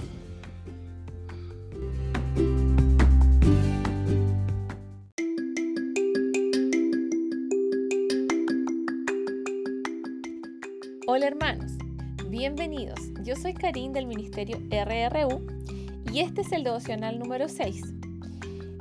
En este día nos toca leer Lucas 6 completo, desde el 1 hasta el versículo 45. El Señor nos ha encomendado la misión de leer muchísimo Lucas 6 completo. Esta semana hemos ido leyendo por pasajes eh, seccionados a partir del día primero de septiembre que fue martes. Y durante este mes eh, el Señor ha hablado de muchas formas, no solo a través de, los hermanos de esta congregación, sino que también ha levantado instrumentos de otros lugares para confirmar que este es un mes clave en donde eh, el Señor Jesús quiere que su iglesia esté orando y que esté velando. Eh, que oremos por la iglesia global. Y es por eso que se les pidió a la iglesia que orásemos en nuestros tiempos de no solo por esta congregación, no solo por los hermanos que están añadiendo y por los propósitos que Dios tiene con cada uno de nosotros y con el ministerio en sí, sino que por toda la iglesia también. Es importante estar intercediendo por la iglesia global, la iglesia perseguida, porque finalmente somos una familia en Cristo y eso es lo que el Señor nos está llamando. Y también nos encomendó la misión de partir nuestro día con un devocional. Algunos hermanos me preguntaban y me decían que no tenían muy claro lo que era un devocional. Esto viene de devoción, de adoración. Y la idea es comenzar nuestra mañana orando brevemente para pedir la presencia del Señor y luego sumergirnos en la palabra y empezar a escudriñarla y a dejar que el Espíritu Santo nos ministre, nos hable y que este sea el primer alimento en nuestra mañana, que tengamos un tiempo de intimidad con el Espíritu Santo. En, muy resumidas palabras, eso es un devocional, un tiempo apartado en la mañana para nuestra intimidad con el Espíritu Santo. Bien, por tanto oramos así. Padre eterno, Rey de la Gloria, bendito Jesús, Espíritu Santo de Dios. Padre, te pedimos tu presencia y tu compañía, que tu Espíritu Santo esté en cada uno de nosotros, que pueda ministrarnos, que pueda enseñarnos, que pueda abrirnos el entendimiento, que tú nos reveles tu palabra, Señor. Hable nuestros ojos espirituales, Señor, nuestros oídos, y enséñanos a través de esta palabra de Lucas 6 que, que queremos comprender en más profundidad. Gracias, Señor, en el nombre de Jesús. Amén. Bien, aquí en, el, en Lucas 6 tenemos varios títulos. Si ustedes ven en la Reina Valera, el primer título es Los discípulos recogen espigas en el día de reposo. Después tenemos el hombre de la mano seca, la elección de los doce apóstoles y otros títulos que ya fuimos leyendo durante la semana. ¿Por qué vamos a volver a leer? Eh, en un principio fuimos leyendo eh, los primeros dos títulos y así fuimos avanzando eh, según los días pero a partir de ya hoy sábado, hoy domingo, comenzamos a, leer Lucas completo. Cada mañana eh, durante el mes de septiembre, a menos que el Señor nos dé otra dirección y que a ustedes mismos le añada otra lectura, añádala, por supuesto. Pero hasta que esta palabra no nos sea completamente revelada y podamos decir, ok, ¿Qué de esto no estamos haciendo? ¿Qué de esto nos demanda el Señor? Esta palabra, este, este capítulo eh, esconde algo que el Señor quiere revelar a, nuestra vida. Entonces, eh, yo voy a eh, dar una lectura completa para aquellos que les cuesta leer. pero sí los voy a dejar para que el Espíritu Santo les ministre a ustedes acerca de la palabra. Bien, versículo 1. Aconteció en un día de reposo que pasando Jesús por los sembrados, sus discípulos arrancaban espigas y comían, restregándolas con las manos. Y algunos de los fariseos les dijeron, ¿por qué hacéis lo que no es lícito hacer en los días de reposo? Respondiendo Jesús les dijo, Ni aun esto habéis leído lo que hizo David cuando tuvo hambre él y los que con él estaban, cómo entró en la casa de Dios y tomó los panes de la proposición, de los cuales no es lícito comer, sino solo a los sacerdotes, y comió y dio también a los que estaban con él. Y les decía, el Hijo del Hombre es Señor aún del día de reposo. Aconteció también en otro día, bueno, aquí ven que era un día, esto es otro día, otro día de reposo, que él entró en la sinagoga y enseñaba. Y estaba allí un hombre que tenía seca la mano derecha, y los escribas y los fariseos de reposo sanaría, a fin de hallar de qué acusarle. Mas él conocía los pensamientos de ellos, y dijo al hombre que tenía la mano seca, levántate y ponte en medio. Dándose, se puso en pie. Entonces Jesús les dijo, os preguntaré una cosa, ¿es lícito en día de reposo hacer bien o hacer mal? ¿Salvar la vida o quitarla? Y mirándolos a todos alrededor, dijo al hombre, extiende tu mano. Y él lo hizo, y su mano fue restaurada. Y ellos le llenaron, se llenaron de, de furor y hablaban entre sí qué podrían hacer contra Jesús. Ven como el pueblo fariseo trataba de maquinar todo el tiempo cosas en contra de Jesús. Después, aquí está el versículo eh, que el Señor nos dio para inspirarnos en nuestro devocional. Elección de los doce apóstoles. Dice, en aquellos días él fue al monte a orar y pasó la noche orando a Dios. Y cuando era de día llamó a sus discípulos y escogió a doce de ellos, a los cuales también llamó apóstoles a Simón, a quien llamó, a quien también llamó Pedro, porque él le cambió el nombre, a Andrés su hermano, Jacobo y Juan Felipe y Bartolomé, Mateo, Tomás, Jacobo, hijo de Alfeo, Simón llamado el celote, Judas llamado hermano de Jacobo y Judas Iscariote quien llegó a ser el traidor. Después dice, Jesús atiende a una multitud. Bueno, eh, este versículo que leímos recién es, muy importante porque vemos que Jesús pasó toda la noche orando, ¿ya? Eh, y, eso nos, nos contextualiza, nos posiciona, nos ayuda a ver eh, en, qué posición estaba Cristo. O sea, Él es nuestro referente. Él es el modelo a seguir, Él es donde queremos llegar. Entonces miremos cómo lo que Él hacía. Él, él iba a un monte. Él se paraba en un monte y pasaba la noche orando en, eh, hablando con Dios en, adoración, en devoción, en una búsqueda, en la presencia de Dios, un íntimo del Padre, evidentemente. Pero recuerden que Él dijo que era el camino, la verdad y la vida. Entonces, Él nos está mostrando cómo es que debemos ser. ¿Ya? Y por eso es que este tiempo devocional que vamos a hacer cada mañana es algo que el Padre quiere establecer en, su, en sus hijos. Es algo que queremos establecer como parte de nuestra cultura, como parte de tu cultura, hermano. Que nosotros eh, aprendamos a vivir de esta manera, para que así también vivan nuestros hijos. Es importantísimo la conexión con Dios en la mañana. Es más importante que todas las otras cosas, porque si no todo sale mal. Bien, dice, y descendió con ellos y se detuvo en un lugar llano, en compañía de sus discípulos y de una gran multitud de gente de toda Judea, de Jerusalén y de la costa de Tiro y de Sidón, que habían venido para oírle y para ser sanados de sus enfermedades. Y los que habían sido atormentados de espíritus inmundos eran sanados. Y toda la gente procuraba tocarle porque poder salía de él y sanaba a todos.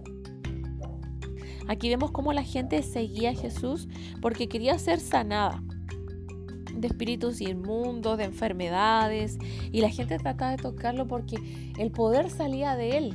Era tanto la fe que él provocaba que, la gente pensaba que con solo tocarle eh, iba a ser sanado y e, evidentemente era así. Eh, hay, hay, algunos claros ejemplos en la palabra en donde la mujer que tocó el manto, ¿verdad?, de Jesús y que poder salió de él y ella fue sanada porque solamente dijo, si yo tocara eh, su manto sería sana. Y así fue. Aquí dice que mucha gente procuraba hacer eso. Bienaventuranzas y ayes. Y creo que de aquí para abajo, hermano, esto es lo que nosotros debemos meditar, debemos meditar a diario y es lo que el Señor nos está hablando a la iglesia. Esto nos llama a, una, a ser consecuentes, esto nos llama a, confrontarnos, a, a decir, soy hijo de Dios, ¿qué no estoy haciendo? ¿Qué estoy haciendo? Dice, y versículo 20, y alzando los ojos hacia sus discípulos le decía, bienaventurados los pobres, porque vuestro es el reino de Dios. Bienaventurados los que ahora tenéis hambre, porque seréis saciados. Bienaventurados los que ahora lloráis, porque reiréis. Bienaventurados seréis cuando los hombres os aborrezcan y cuando os aparten de sí, y os vituperen, y desechen vuestro nombre como malo por causa del Hijo del Hombre. Gozaos en aquel día y alegraos, porque aquí vuestro galardón es grande en los cielos, porque así hacían sus padres con los profetas. Mas hay de vosotros ricos, porque ya tenéis vuestro consuelo. Hay de vosotros los que ahora estáis saciados, porque tendréis hambre. Hay de vosotros los que ahora reís, porque lamentaréis y lloraréis. Hay de vosotros cuando todos los hombres hablen bien de vosotros, porque así hacían sus padres con los falsos profetas. Bien, eh, hermanos, eh, aquí hay unas grandes promesas del Señor eh, para aquellos que le siguen, para aquellos que creen en Él, que a pesar de todo lo que puedan pasar o atravesar en esta vida, Dios tiene grandes promesas para nosotros, para los que necesitan, los que le buscan. No aquellos que son, como decía la otra vez, eh, autosuficientes o que creen tenerlo o saberlo todo y que piensan que no necesitan de Dios, que realmente pueden escoger solo su vida, sus cosas, sus tiempos, eh, que toman sus decisiones sobre todo aquellas decisiones importantes en solitario. Eh, en aquel día el Señor, si cuando estemos frente a Él, dirá, escogiste vivir tu vida sin mí, ahora vive la eternidad sin mí. Y aquellos que escogieron vivir esta vida en dependencia, en sujeción a Dios, también estamos escogiéndolo a través de este acto pasar a la eternidad con Él y seguir viviendo y conociéndolo efectivamente en la eternidad porque escogimos hacerlo parte de nuestra vida acá. ¿Cuánto más en la vida que nos espera? Bien, aquí dice el amor hacia los enemigos y la regla de oro. Y aquí, wow, la palabra aquí, uno puede decir, dura es la palabra, Señor. Dice, pero a vosotros los que oís, os digo, y esta palabra, iglesia, no está hablando el Señor a nosotros es Jesús hablándole a su iglesia. Amad a vuestros enemigos. Amad a vuestros enemigos. Haced bien a los que os aborrecen. Bendecid a los que os maldicen. Y orad por los que os calumnian. Al que te hieran una mejilla, preséntale también la otra, y al que te quite la capa, ni aun la túnica le niegues. A cualquiera que te pida, dale, y al que tome lo que es tuyo, no pidas que te lo devuelva. Y como queréis que hagan los hombres con vosotros, así también haced vosotras con ellos. Porque si amáis a los que os aman, ¿qué mérito tenéis? Porque también los pecadores aman a los que los aman. Y si hacéis bien a los que os hacen bien, ¿qué mérito tenéis? Porque también los pecadores hacen lo mismo. Y si prestáis a aquellos de quienes esperáis recibir, ¿qué mérito tenéis? Porque también los pecadores prestan a los pecadores para recibir otro tanto. Amad pues a vuestros enemigos y haced el bien, y prestad, no esperando de ello nada. Y será vuestro galardón grande, y seréis hijos del Altísimo, porque Él es benigno para con los ingratos y malos. Sed pues misericordiosos como también vuestro Padre es misericordioso. Aquí, hermanos, hay mucho para meditar. Yo no les voy a hablar tanto porque quiero que el Espíritu Santo les, les ministre y también quiero eh, yo hablar con el Espíritu Santo. Entonces es importante eh, que yo les doy la lectura, pero aquí hay algo del carácter de Dios que el Señor quiere que nosotros tengamos. Aquí hay una hay una revelación de quién es el Padre, quién es el Hijo y cómo quiere que los hijos de Dios sean, porque parte con, diciendo a ustedes les digo, a ustedes les digo, y le estaba hablando a los discípulos, ellos, ahí estaba la iglesia representada en los discípulos. Y, el versículo importantísimo y clave aquí que resume, hombres hagan con ustedes, así también hagan con ellos. Porque como les decía la otra vez, no siempre yo voy a tener que dar la otra mejilla en el sentido como literal, así como pégame de nuevo, sino que tiene que ver con esto, con ser como quiere uno que sean las demás personas, así uno debe ser con los otros. porque yo les daba la otra vez el ejemplo de que yo no puedo tomar ese versículo sacado de contexto los primeros y de, por ejemplo, dejar que mi hijo me falte el respeto, que eh, meter las manos donde Dios está obrando, cuando Dios está quebrantando a alguien, y yo voy a entrometerme en una, en una situación en la que Dios tiene el control y Dios está permitiendo que esa persona sea quebrantada a causa, eh, qué sé yo, su orgullo, puede ser probablemente, y no puedo entrometerme ahí. A lo mejor a, darle todo lo que esa persona me pide porque es Dios el que está haciendo. Tengo que consultarle al Espíritu Santo realmente y en el fondo siempre sujetarnos al Espíritu Santo cuando hay cosas importantes que decidir. ¿Ya? Pero la regla de, la regla de oro es hacer con las personas como quisieran que, no, quisieran con nosotros.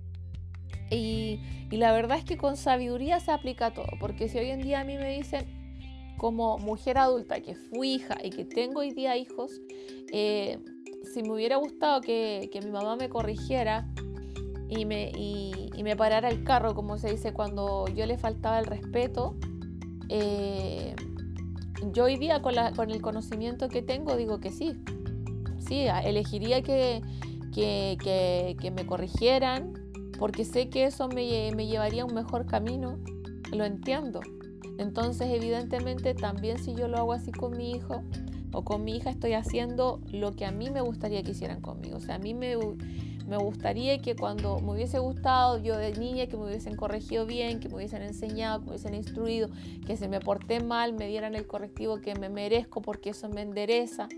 O sea, yo con el conocimiento que tengo hoy día doy gracias las correcciones que, en la vida pude haber recibido, eh, porque en el fondo eh, las considero como, como buenas. Quizás faltó eh, más entendimiento, pero uno en el Señor, eh, bueno, aprende bastante. Ya, entonces, eso quería dejar cerrada toda puerta como a confusión, a que no saquemos como de contexto la escritura, sino que leamos la completa. Después dice, el juzgar a los demás. No juzguéis y no seréis juzgados. No condenéis y no seréis condenados. Perdonad y seréis perdonados. Dad y se os dará. Medida buena, apretada, remecida y rebosando, darán en vuestro regazo, porque con la misma medida con la que medís, os volverán a medir. Y les decía una parábola, ¿acaso puede un ciego guiar a otro ciego? ¿No caerán ambos en el hoyo? El discípulo no es superior a su maestro, mas todo el que fuere perfeccionado será como su maestro. ¿Por qué miras la paja que está en el ojo de tu hermano y no echas de ver la viga que está en tu propio ojo? ¿O cómo puedes decir a tu hermano, hermano, déjame sacar la paja, no mirando la viga que está en el ojo tuyo? Hipócrita, saca primero la viga de tu propio ojo y entonces verás bien para sacar la paja que está en el ojo de tu hermano. Bueno, creo que estos versículos nos pueden confrontar más.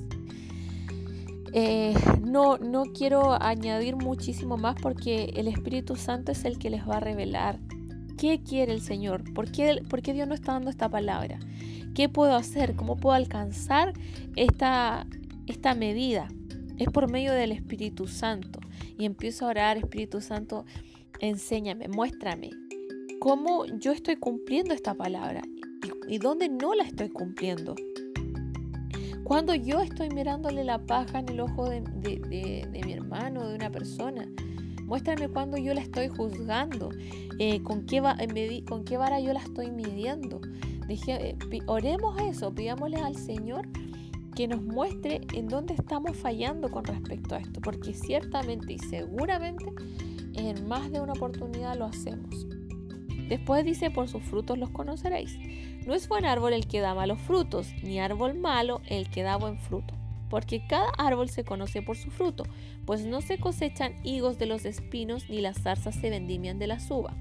El hombre bueno del buen tesoro de su corazón saca lo bueno, y el hombre malo del mal tesoro de su corazón saca lo malo, porque de la abundancia del corazón habla la boca. Y no al revés, de la abundancia del corazón habla la boca. Muchas veces uno puede decir cosas correctas con palabras correctas que suenan bien, pero lo que son sigue siendo ira, sigue siendo envidia, sigue siendo codicia, sigue siendo malos deseos. Más allá de lo que de tus palabras salen, ¿qué es lo que sale de tu corazón? Cuando uno ve a ciertas personas, cuando uno está con ciertos eh, conocidos, amigos, hermanos, qué sé yo, familiares, y, lo y la actitud que sale de nuestro corazón es distinta de la que sale en nuestra boca. Podemos a veces, no sé, fingir cosas y la palabra de Dios dice el amor sea sin fingimiento. No puede, ser, no puede ser un amor fingido, debemos pedirle al Señor que nos ayude si no es así, porque todo este, este fruto de amor, de paciencia, todo arrepentimiento, toda convicción de pecado, todo proviene de la ayuda del Espíritu Santo. Por eso al Espíritu Santo debemos pedirle que nos eh, enseñe y que nos ayude a crecer en esto. Entonces, ¿cómo yo sé si soy un árbol bueno o un árbol malo? Yo no soy un árbol bueno porque yo me creo árbol bueno yo voy a, puedo determinar si yo soy un árbol bueno por el fruto. Si, aunque yo me vista apariencia de piedad, si no está el fruto del Espíritu Santo o no está apareciendo el fruto del Espíritu Santo, entonces no, todavía no me he convertido en un árbol bueno. Ya porque el fruto del Espíritu Santo es paz, gozo, paciencia, fe, bondad, benignidad y todas las cosas que salen en Gálatas 5:22. Lo pueden buscar ahí. Ya, y por último dice los dos cimientos. ¿Por qué me llamáis Señor, Señor y no hacéis lo que yo digo? Todo aquel que viene a mí y oye mis palabras y las hace, les indicaré a quien es semejante. Semejante es al hombre que edificó que al edificar una casa cavó y ahondó y puso el fundamento sobre la roca. Y cuando vino una inundación, el río dio con ímpetu contra aquella casa, pero no la pudo mover porque estaba fundada sobre la roca. Mas el que oyó y no hizo, semejante es al hombre que edificó su casa sobre la tierra, sin fundamento, contra la cual el río dio con ímpetu y luego cayó, y fue grande la ruina de aquella casa. Bueno, aquí a mí me encanta cuando dice, ¿por qué me llamáis Señor, Señor? Y no hacéis lo que yo digo. Porque muchos oramos, muchos oran y dicen Señor, Señor. Mucha gente le, dice Señor. Y, y decirle Señor a Dios es ponernos en una posición de siervos. Decir que Él es nuestro Señor, nuestro dueño. Como tal como en la antigüedad había un Señor, dueño, patrón de fondo, que tenía esclavos o siervos que estaban eh, bajo la sujeción y la autoridad de este Señor ellos eh, tenían que obedecer y respetaban a su amo, a su Señor. De esta forma, cuando nosotros le decimos Señor a, Jesús, estamos diciendo que Él es nuestro amo, que nosotros debemos preguntarle todo, amo, puedo ir para allá, sería bueno que hiciera esto, me, me, permites tal cosa, ¿en qué te sirvo? ¿En qué te sirvo, Señor? ¿En qué ayudo, Señor? Esa es la posición de siervo y Señor le digo, Señor, yo estoy declarando una posición de siervo. Y el Señor la, la, conoce y la demanda. Entonces aquí dice, ¿por qué me dices Señor, Señor? Si al final no haces lo que yo te digo en mi palabra. ¿Para qué me dices Señor? Mejor no, mejor no decirle Señor porque no tiene sentido decirle Señor si al final yo vivo como quiero, hago lo que quiero, eh, me manejo de la forma que quiero no le consulto a Dios, eh, digamos, no cumplo con su palabra, eh, no, no, oro, no lo busco en intimidad, no leo su palabra, no lo quiero conocer. En la palabra de Dios está eh, la forma, la primera forma de conocer a, Dios, a Jesús. No, no, me congrego, no participo de una, de una de un cuerpo de Cristo. Nadie, mire hermano, nadie puede llamarse cristiano estando solo apartado en un, eh, o gente que se quiere apartarse, quiere ir a un monasterio o quiere, o quiere ser un cristiano solo, sin cuerpo de Cristo. Eso no es posible y no es bíblico. No es bíblico. Para nada, eso es parte como de religiones más eh, budistas o ese tipo de cosas que sabemos de dónde provienen. Lo que Cristo dejó es someteos los unos a los otros. Habló de su iglesia, que su iglesia era un cuerpo, que Él es la cabeza. Y nadie puede ser parte de Cristo si no es parte de un cuerpo. Entiéndase, Él dijo, es, Él es la cabeza, vosotros sois mi cuerpo. Entonces, si tú eres una mano que está sola, no eres parte del cuerpo. Donde hay, donde hay varios congregados en su nombre, ahí está Él.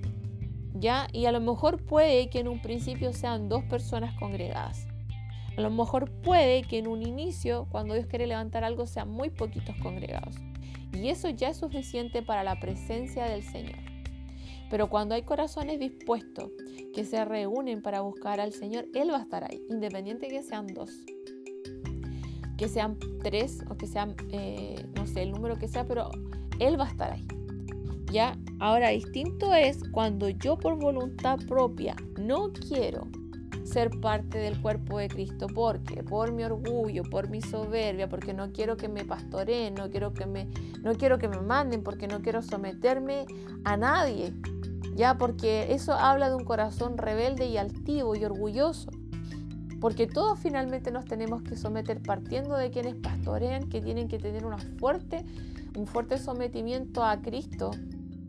Y el Señor también pone eh, siervos que, hablan por Él muchas veces para que uno se pueda eh, someter a la voluntad de Dios.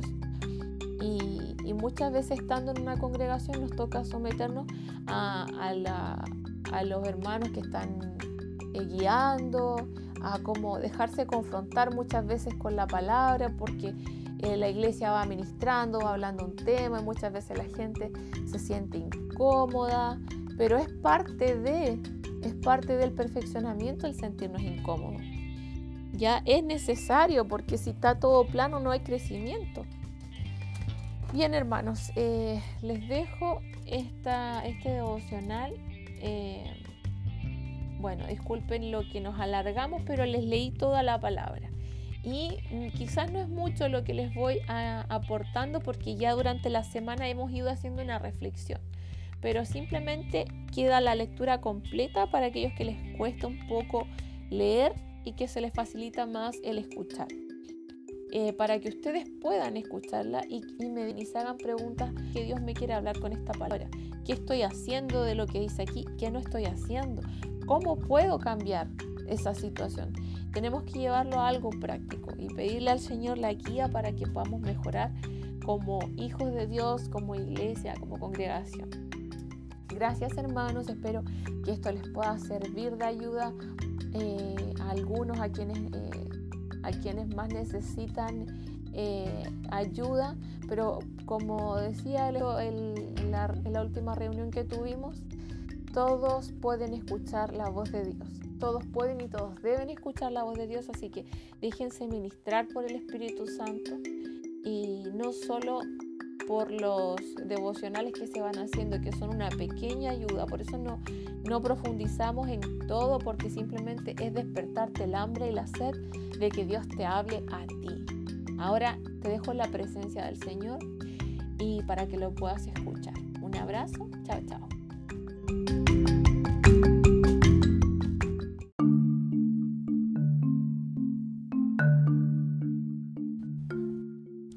Hola hermanos, bienvenidos al devocional número 7 que es el cierre de este estudio de Lucas 6. Yo soy Karim del Ministerio RRU y les voy a eh, leer lo más importante que me ha hablado el Señor para la iglesia. Ya para todos los que puedan escuchar este mensaje, para nuestra comunidad eh, RRU y, y creo que es lo que el Señor demanda de su iglesia en este tiempo. El primer texto que vamos a leer está en Lucas 6, versículo 27, y el título es El amor hacia los enemigos y la regla de oro. Em, ya hemos estudiado y espero que cada mañana hayan hecho el ejercicio de empezar a leer Lucas 6. Partimos leyendo los primeros versículos y luego fuimos avanzando y ahora eh, ya estamos en que deberíamos leer a diario en la mañana Lucas 6 y bueno, si el Señor les trae a memoria o les eh, lleva al Espíritu Santo a añadir otros versículos, también háganlo. Déjense guiar por el Señor. Sin embargo, voy a insistir y voy a ser majadera en que aquí hay una palabra que es para todos nosotros. Dice así, versículo 27, pero a vosotros los que oís os digo, amad a vuestros enemigos Haced el bien a los que los aborrecen, bendecid a los que los maldicen y oren por los que los calumnian. Al que te hieran una mejilla, preséntale también la otra. Y al que te quite la capa, ni aun la túnica le niegas. A cualquiera que te pida, dale, y al que tome lo que es tuyo, no pidas que te lo devuelva. Y como queréis que hagan los hombres con ustedes, así también hagan ustedes con ellos. Porque si aman a los que los aman, ¿qué mérito tienen? Porque también los pecadores aman a los que los aman. Y si hacen bien a los que les hacen bien, ¿qué mérito tienen? Porque también los pecadores hacen lo mismo. Y si prestáis a aquellos de quienes esperas recibir, ¿qué mérito tienes? Porque también los pecadores prestan a los pecadores para recibir otro tanto. Amen pues a sus enemigos y hagan bien y presten no esperando de ello nada, y será su galardón grande, y serán hijos del Altísimo, porque Él es benigno para con los ingratos y malos.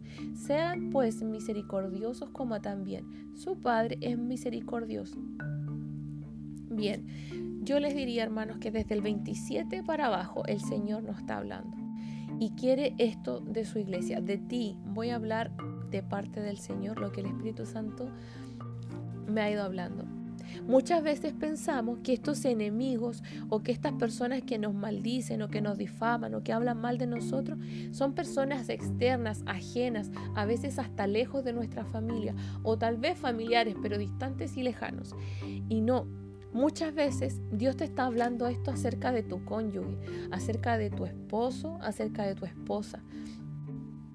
Porque es la realidad de lo que se vive cuando todavía el diseño de Dios no está en la familia. ¿Qué se produce? Aquí el Señor nos dice que tratemos a los demás como quisieran que nos traten, que no juzguemos y no seremos juzgados, que con la medida con la que medimos seremos medidos, nos habla la palabra. Y también dice que por los frutos nos conocerán. Realmente tú no eres el árbol que dices que eres porque simplemente tú te lo dices. Tu casa, como dice en la palabra de los dos cimientos, eh, no está construida sobre la roca porque tú lo dices, sino que porque vinieron vientos, vinieron eh, dificultades a tu vida, a tu matrimonio, a tu familia, y tu casa y, y, tu vida se destruyeron, se cayeron. Eso es lo que dices donde está fundamentada. No que tú digas, llevo años de cristiano, de cristiana, que conozco la palabra y que he estudiado y hasta he ministrado y estoy sirviendo. No sirve eso, hermano. Aquí el fundamento se mide porque vinieron ríos, vinieron situaciones, vinieron dificultades a tu vida, que tú las buscaste o te llegaron, como sean, pero tú te destruiste, tú te caíste, tu familia se cayó, se derrumbó lo que tú creías que estabas construyendo. Eso te demuestra a ti que tu casa no está edificada sobre la roca. Porque si una familia se desarma, es porque su fundamento no estaba en Cristo. No, el fundamento no es lo que yo digo, es lo que se prueba, es lo que es. Lo mismo pasa con el árbol. Yo no soy un buen árbol porque yo digo soy cristiano, aleluya, amén, yo sirvo a Dios. No, es por el fruto que uno está dando. Porque dice, de la abundancia del corazón habla la boca. Si tú vives hablando mal de tu esposa, de tu esposo, si tú vives hablando mal de tu madre, de tu padre, de a quien le tienes rabia, eso es lo que abunda en tu corazón. No es lo que tú dices que abunda. Eso es lo que abunda amargura, porque cuando uno tiene la necesidad constante de estar hablando mal de ciertas personas, de estar condenándola, cuando el Señor dijo, no juzguen y no serán juzgados, no condenen y no serán condenados, perdona y serás perdonada. Con la medida que tú mides serás medida, dice la palabra. Y por eso esta palabra nos confronta, iglesia, porque muchos estamos viviendo de una u otra manera estas situaciones. Y ya el Señor no quiere, ¿por qué nos manda a leer Lucas 6 y especialmente estos textos todos los días? Porque definitivamente eso Definitivamente eso es lo que está viviendo la iglesia, nos está llamando a una coherencia. Revisa tu corazón. ¿Qué tipo de árbol eres, hermano, hermana? Por favor, esta palabra no es para el de al lado. Esta palabra es para ti que estás escuchando. Iglesia, no eres el árbol que tú dices que eres. Eres el fruto que tú estás dando. ¿Estás hablando mal constantemente de alguien? ¿Estás juzgando? ¿Estás tratando a las demás personas, a tu pareja, a tu esposo, a tu esposa como te gustaría que te trataran? ¿Estás dando la otra mejilla efectivamente o simplemente estás fingiendo que lo haces? ¿A quién quieres engañar? ¿Quieres engañar a, tu, a, a, las personas que te rodean? Porque a Dios no puede ser burlado, a Él no le podemos engañar. Él sabe lo que hay en nuestro corazón. No, el amor dice sea sin fingimiento. No podemos seguir fingiendo amor tiene que ser algo real, sincero. Y nosotros no podemos dar ese fruto por nosotros mismos. Solo es el Espíritu Santo. Entonces, si tú quieres amar a alguien que no puedes amar, que te cuesta amar porque, porque tiene, eh, que, me, que me contesta así, que me trata así, que tiene esta manera, que es muy terrible, que es muy orgullosa, que, que me critica, que me ofende, y empiezo a justificar, a decir un montón de cosas eh, de por qué esta persona es tan terrible. Fíjense que Jesús, a él le hicieron de todo, pero él no andaba pelando, calumniando, hablando, descargándose con los discípulos por todo lo que los fariseos le iban a hacer y le hicieron. Él no, vivía hablando de, de lo que ellos le iban a hacer, sino que al contrario dijo, perdónalos. Él sí los corrigió, él sí los confrontó, pero llegado el momento de su, verdadero corazón, su esencia era, perdónalos Señor, porque no saben lo que hacen.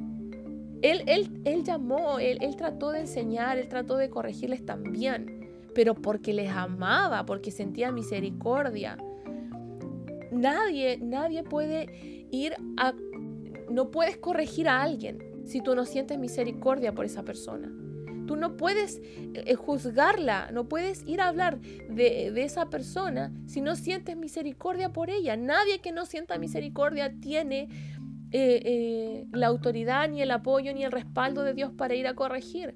Si nosotros en algún momento el Señor nos llama a corregir a alguna persona, a enseñarle, a decirle, mira hermano, esto no está bien, es desde el amor, es desde la misericordia, es desde decir, eh, no eres, esto no es lo que Dios destinó para ti, no, es, no es lo que el Señor dice en el cielo, en la eternidad acerca de ti. Tú estás llamado, estás llamada a otra cosa, estás llamado a dar fruto, Está llamado a ser usado por Dios. Está llamado a llevar fruto de amor, de misericordia, de paciencia, de humildad. No este fruto de orgullo y de altivez. Y es desde, la misericordia. Pero Dios, perdón, Dios está queriendo restaurar familias. Eh, Dios te está hablando. No hagas oído sordo. Por favor, hermano, hermana, escucha. Escucha con el corazón Abre tus oídos espirituales. En el nombre del Señor yo te ruego, yo te ruego, por favor, cambia tu manera de pensar, deja confrontarte, no sigas excusándote. Quiero quiero mostrarles algo y quiero que cierren sus ojos o traten de imaginar este, este, uh, esta escena, porque muchos están eh, en una o en otra escena. Está el rey sentado está el rey sentado en su trono. Y tú, eh, voy a poner un ejemplo, pues esto, se puede aplicar con matrimonios, con relaciones de padres, relaciones de hermanos, eh, relaciones de familiares, diferentes relaciones, pero esas relaciones que son malas, esas relaciones que a ti te cuestan. Ya, quiero que con esa persona que a ti te cuesta, con esa persona que tú eh, a esa persona que tú enjuicias en tu corazón, esa persona que tú criticas, esa persona que te cuesta amar, o, las personas que te cuesta amar, con ellas tú te pongas en esta situación. Estás tú y esa persona que vamos a poner en este caso, eh, un esposo o una esposa, ya un matrimonio. Tú estás con tu cónyuge al lado y tú estás frente al rey. Resulta que tú y tu cónyuge tuvieron una pelea o tienen constantemente peleas, dificultades, roces, situaciones difíciles. Y tú heriste a tu cónyuge, tú, tú que me estás escuchando, tú heriste a tu cónyuge, tú em, le ofendiste, hiciste algo que está mal. Por la palabra tú sabes que está mal y tú sabes que es pecado. No digas eso, eso no, me equivoqué, es un error igual. No, es pecado. Tú pecaste contra el Señor y contra tu cónyuge.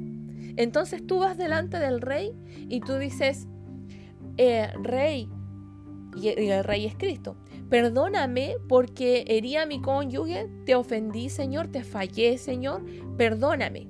Y miras para el lado, tú estás de pie, Tú estás de pie frente al rey, el rey sentado en su trono. Tú estás de pie y tu cónyuge está parado al lado tuyo de pie. Tú miras hacia el lado, por sobre tu hombro y ves que está al lado tuyo tu cónyuge y dices, Rey, perdóname porque yo me equivoqué, ofendí, herí a mi cónyuge, a mi compañero, a mi compañera. Pero fíjate que mi cónyuge también me dijo tal cosa y me empezó a, a, ofender. Entonces por eso yo le respondí y yo le herí de esa manera, pero estoy arrepentido, no lo quiero hacer. Pero también él o ella, mi cónyuge, me ofendió y me hizo sentir mal, me hirió. Entonces por eso es que yo reaccioné de esa manera. Pero realmente estoy arrepentido, perdóname, rey. Muchos están así y piensan que eso es arrepentimiento y piensan y piensan que eso es humillación. Y yo les digo hoy día, no es humillación, eso no es humillación, eso no es humildad y eso no es arrepentimiento. Eso no provoca un cambio de mente. ¿Saben por qué? Porque tú estás altivo, estás altiva, estás parada frente al rey. Cuando tú frente al rey tenías que estar en el suelo, botado o postrada o postrado, humillado frente al rey, con el rostro en el suelo, diciéndole, perdóname rey, porque pequé contra ti y pequé contra mi hermano, porque al herir a mi cónyuge yo te herí a ti, Señor, a ti te fallé, Señor, perdóname. Y hoy ahora quiero que tú te imagines si tú estuvieras en esta posición, si tú verdaderamente y entiendan que este plano físico nos lleva al plano espiritual. Yo estoy hablando por lo físico, pero por el espíritu. Tú estás en una posición de humillación frente al rey. Estás botado en el suelo, rostro en tierra, mira, tratando de hablar al rey. Y apenas si levantas la vista y puedes ver solamente la punta de sus pies porque estás botado en el suelo, porque no te atreves a mirar el rostro de él, porque te diste cuenta que hablaste mal de tu cónyuge, que, que le has juzgado, que que le, has criticado duramente, que has mirado la paja en el ojo de ella, no quitando la tuya. Una y otra vez lo has hecho, has hablado mal de tu cónyuge con diversas personas, te has descargado, le has herido y tú dices, perdóname Señor. Perdóname mi rey porque te fallé, porque pequé, estoy arrepentido, veo el peso de mi pecado que está delante de mí. Yo ya no quiero ser así, me doy cuenta que todas mis justicias son como trapo de inmundicia como dice la palabra. Todas mis justicias son como un trapo de inmundicia. Yo no soy justo, yo no soy bueno, yo no soy digno, no soy digna de, de, nada realmente, Señor. Y tú por gracia me has rescatado. Y si hay algo bueno, es de ti, no es mío. Yo no me puedo gloriar ni exaltar. Estás en esa posición.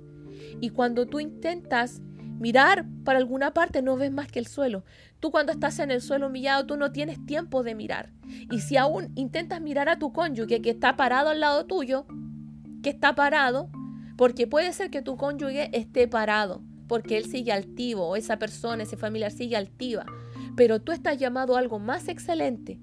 Tú te humillaste, tú hiciste lo que Dios te llamó porque los humillados serán exaltados. Tú te humillaste delante del rey, que es lo que te correspondía por la palabra, porque tú verdaderamente amas a Dios, verdaderamente quieres agradarle a Dios y no a los hombres. Verdaderamente delante de Dios es que estás humillado. Miras a tu cónyuge y lo ves hacia arriba y él está de pie. Tú apenas puedes verlo porque estás en el suelo. No tienes tiempo, no puedes verlo. Lo ves por sobre de ti incluso. ¿Saben por qué lo ves por sobre ti incluso? Porque tú te das cuenta que Él no tiene el conocimiento que tú. Porque tú estás en el suelo postrado entendiendo lo que es humildad y humillación, cercano al corazón de Cristo, en la actitud correcta. Y lo miras con misericordia diciendo, pobre de mi cónyuge, pobre del que no entiende esto que yo estoy entendiendo, que ese no es el camino, no es el camino el juicio ni mirar la paja en el ojo ajeno, el camino es la misericordia y la humillación ante Dios. Entonces lo puedes mirar con misericordia y te das cuenta que tú tienes un conocimiento mayor de Dios y que se te pide más porque entiendes más a Dios que esa otra persona. Entonces no tienes tiempo de juzgarla, no puedes mirarla por encima porque tú estás en el suelo. No puedes empezar a señalar y a juzgar y a decir, rey, rey, es que yo pequé, Señor, pequé porque ella o porque él hizo tal cosa como si eso me habilitara para poder pecar una y otra vez contra mi cónyuge o contra esa persona. no me habilita. El pecado no puede ser justificado. Yo no puedo justificarme de estar siendo infiel con mi esposa porque mi esposa no quiere estar conmigo. O viceversa. Yo no puedo justificar la pornografía porque tengo una mala relación y todo lo que ello conlleva. Yo no puedo justificar mi infidelidad, mi falta de respeto porque yo estoy fallándole a Dios. Amado, querido hermano, querida hermana, deja de mirar al hombre. Dice el Señor, soy yo, es a mí al que me fallas, dice el Señor. No es a tu cónyuge, es a mí. Es a mí al que me fallas, es al reino. Detienes los propósitos de Dios en tu vida, detienes el que Dios te quiere usar. Nadie puede servir al Señor en un ministerio con un corazón así. No se mientan, no nos mintamos a nosotros mismos. Comprendamos lo que el ministerio es. Nadie puede venir a decir que sirve al Señor con un corazón así. No estamos sirviendo a Dios. Tenemos que ser perfeccionados realmente. No es buen árbol el que da mal fruto. Si tú estás dando ese fruto, no eres un buen árbol. Y es tiempo que lo reconozcas y le digas, Señor, no soy un buen árbol, pero quiero hacerlo. Y me han dicho que tú puedes hacerme un buen árbol. Porque ciertamente aquí no llegamos por ser buenos árboles, ninguno. Llegamos por ser un mal árbol, un, mal árbol que da malos frutos, que era impaciente, mal carácter, enojado, eh, mentiras, engaños, diferentes cosas, vicios. Pero, ¿qué dice el Señor? Las cosas viejas pasaron, todas son nuevas en Cristo Jesús. Pero para eso tiene que venir un arrepentimiento y el arrepentimiento no viene sin humillación, no viene sin esa convicción de pecado, de estar en el suelo y entender que cuando estás en el suelo miras a todos por mayor que tú. A todos los miras por mayor que tú sabiendo que tú estás postrado en el suelo, mirando los pies del rey, y los que están parados, entiendes cuando tú estás en esa posición que ellos todavía no conocen al Señor como tú lo estás conociendo. Y no puedes juzgarlo porque no tienen el conocimiento que tú tienes, porque por algo estás postrado. Entonces miras con misericordia, miras con entendimiento, miras con los ojos de Cristo. Muchos dicen, y del Señor dice, ¿por qué me llamas Señor, Señor y no haces lo que yo digo? ¿Por qué me llaman Señor, Señor? Dice desde los cielos, si no quieres hacer lo que te digo, no me digas Señor. Si no vas a hacer lo que yo te digo, lo que yo te mando, no justifiquemos los pecados más, por favor. Cuando tú pecas, pecas.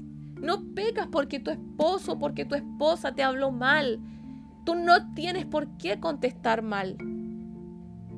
Por favor, no es, no no podemos justificar más nuestros pecados. Eso es una actitud humilde, altivez, orgullo y soberbia, es justificar una y otra vez nuestros pecados. Y entendamos y cierra la puerta aquí al enemigo que esto no tiene que ver con que no se puede corregir. Sí se puede corregir, sí se puede enseñar. Cuando tú has sido perfeccionado en algo y con la palabra de Dios cuando tú quieres restaurar a esa persona. Cuando tú le amas y sientes misericordia con tu cónyuge, con esa persona, y tú le dices, mira, mira, querido, mira, querida, mira, amor, eh, esto no está bien, no es lo que tú, no es lo que tú viniste a hacer. No, no es para lo que Dios te llamó, tú estás llamada a algo más grande. Mira, tú, tu corazón es es amoroso, tu, en tu, corazón es un corazón de niño, de niña, tu corazón fue herido, pero Dios lo quiere restaurar y vienes con, con restauración y con misericordia, pero un amor no fingido, un amor que permanece. Y no diga, no, es que yo lo intento, sí, yo lo he intentado muchas veces, ciertamente, ciertamente. Si ustedes tuvieran los que justifican, los que intentan justificar sus pecados, si tuvieran ese amor, esa paciencia, esa entrega verdadera, ya habrían producido un cambio en esa persona. Sobre todo si es una persona que convive con nosotros, que convive con ustedes. Ya habríamos producido un cambio. Ya habríamos hecho que eh, ascuas de fuego se, se amontonaran sobre su cabeza, que se avergonzara una y otra vez, una y otra vez de, los errores, porque andamos en justicia. Pero nosotros no andamos en justicia y ese es el problema. Y empezamos a, a justificar nuestros pecados, a decir que esta persona no se ha convertido porque ella es simplemente dura y duro de corazón. Hermano, Dios tiene el control de todo. ¿Qué estamos diciendo? Si alguien no se ha convertido, es porque simplemente el Señor no lo ha hecho. ustedes piensan que el Señor está luchando con todas sus fuerzas para convertir a su cónyuge, para convertir a ese familiar, a esa persona que a ustedes les es tan difícil, que Dios no puede hacerlo. Por favor, recuerden cómo el Señor tomó el corazón de Faraón y lo endureció como él quiso. Dios puede hacerlo todo. No olvidemos que Él es el Shaddai, Él es el Todopoderoso. Si Dios no está haciendo algo todavía, es porque a nosotros nos falta. A nosotros nos falta. No tenemos que constantemente ir a mirar al de al lado, constantemente tenemos que mirarnos a nosotros mismos. ¿En qué yo fallo? El corazón altivo siempre se justifica. Siempre está apuntando y señalando al de al lado. Señor, me pasa esto porque mi esposa tal cosa, porque mi pastor tal cosa, porque los hermanos de la iglesia tal cosa, cuando el problema eres tú. El problema eres tú, muchas veces eres tú. Miren, miren sus circunstancias, no puede ser que una persona, muchas personas están en un trabajo y tienen problemas y se tienen que cambiar y tienen problemas y se tienen que cambiar y piensan que el problema es del lugar donde están trabajando y resulta que el problema son ellos. ¿Cómo va a ser posible que en el lugar en donde tú estés siempre haya un problema, una dificultad y te tengas que andar cambiando de trabajo una y otra vez? Ese es un corazón altivo, un corazón orgulloso que no es capaz de darse cuenta que, que él está fallando, que ella está fallando. Si tú tienes problemas constantemente con las personas, en tu familia, con tu cónyuge, eh, en el trabajo, vas para todos lados y tienes problemas y empiezas a justificarte, corazón altivo, es que las personas son, es que mi, es que mi vecino, es que mi esposa, es que mi padre, es que mi hermano, es que mi cuñado, es que mi cuñada, y todo el mundo, es que, mi, es que mis primos, y siempre tienes problemas con la gente entonces el problema es de uno. No puede ser que le echemos la culpa siempre a las demás personas. No es el Evangelio. Esto no es el Evangelio. No el que nos presentó el Señor. Mira primero la viga que está en tu ojo. ¿Qué nos enseña eso? Que siempre hay que mirarse uno primero. Y el Espíritu Santo siempre te va a decir, y tú, mírate tú primero, revísate. No para condenación, no, para llevarte algo más excelente para hacernos crecer, porque Dios quiere, quiere formar un corazón como el del Señor. Tenemos que crecer, tenemos que por lo menos entender, y con esto no digo que, wow, estamos resueltos, estoy resuelta, ya el Señor me hizo eh, perfecto y, puedo cumplir esta palabra cabalidad.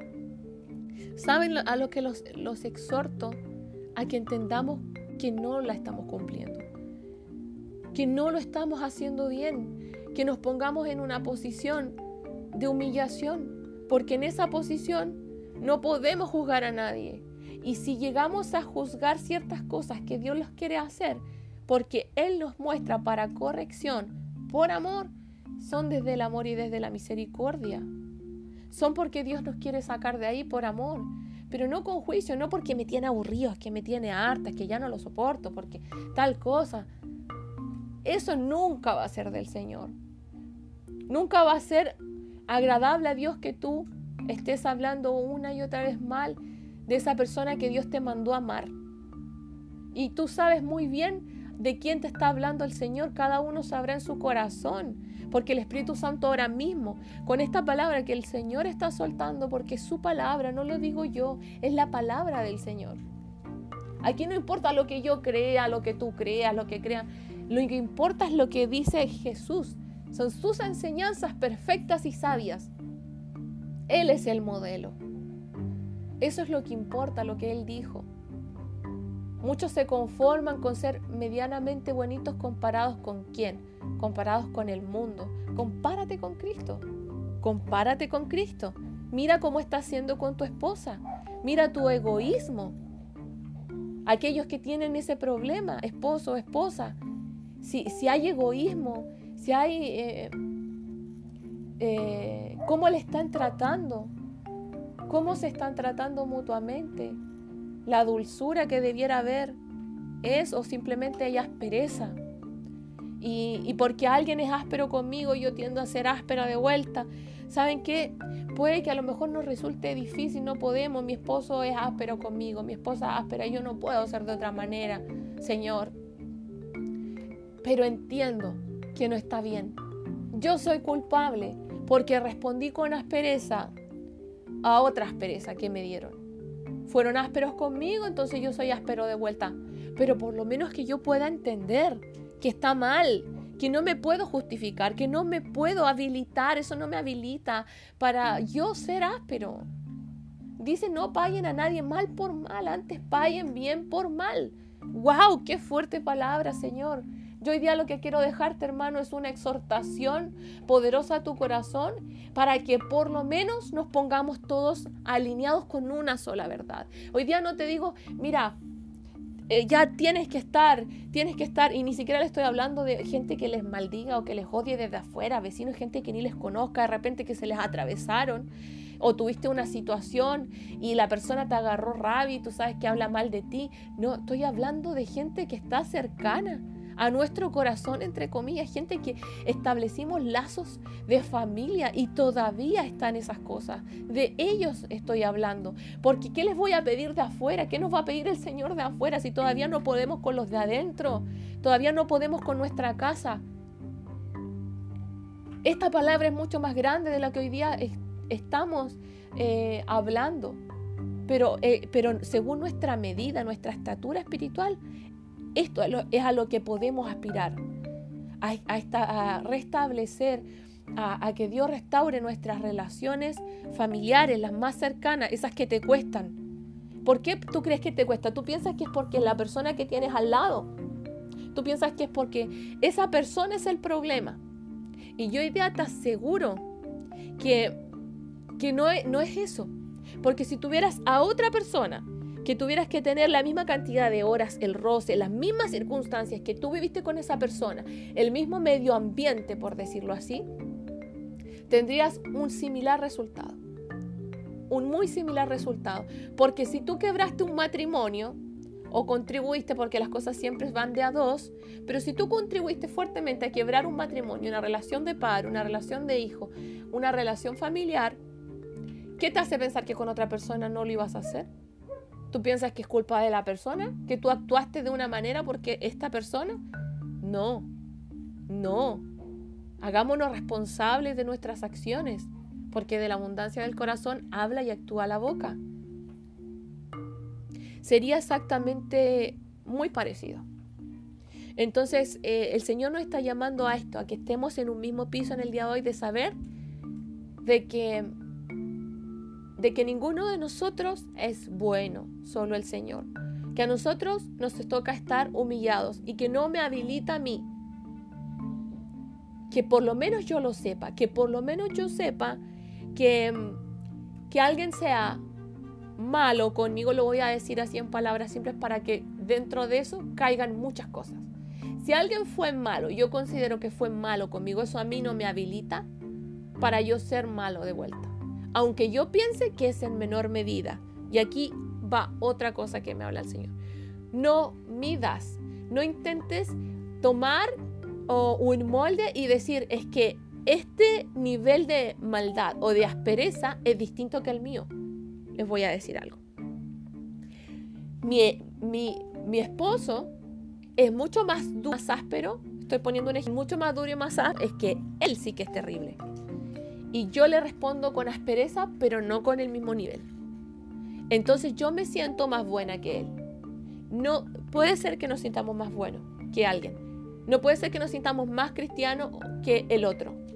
Porque en el momento en que nos ponemos en esa plataforma vamos a recibir juicio y crítica.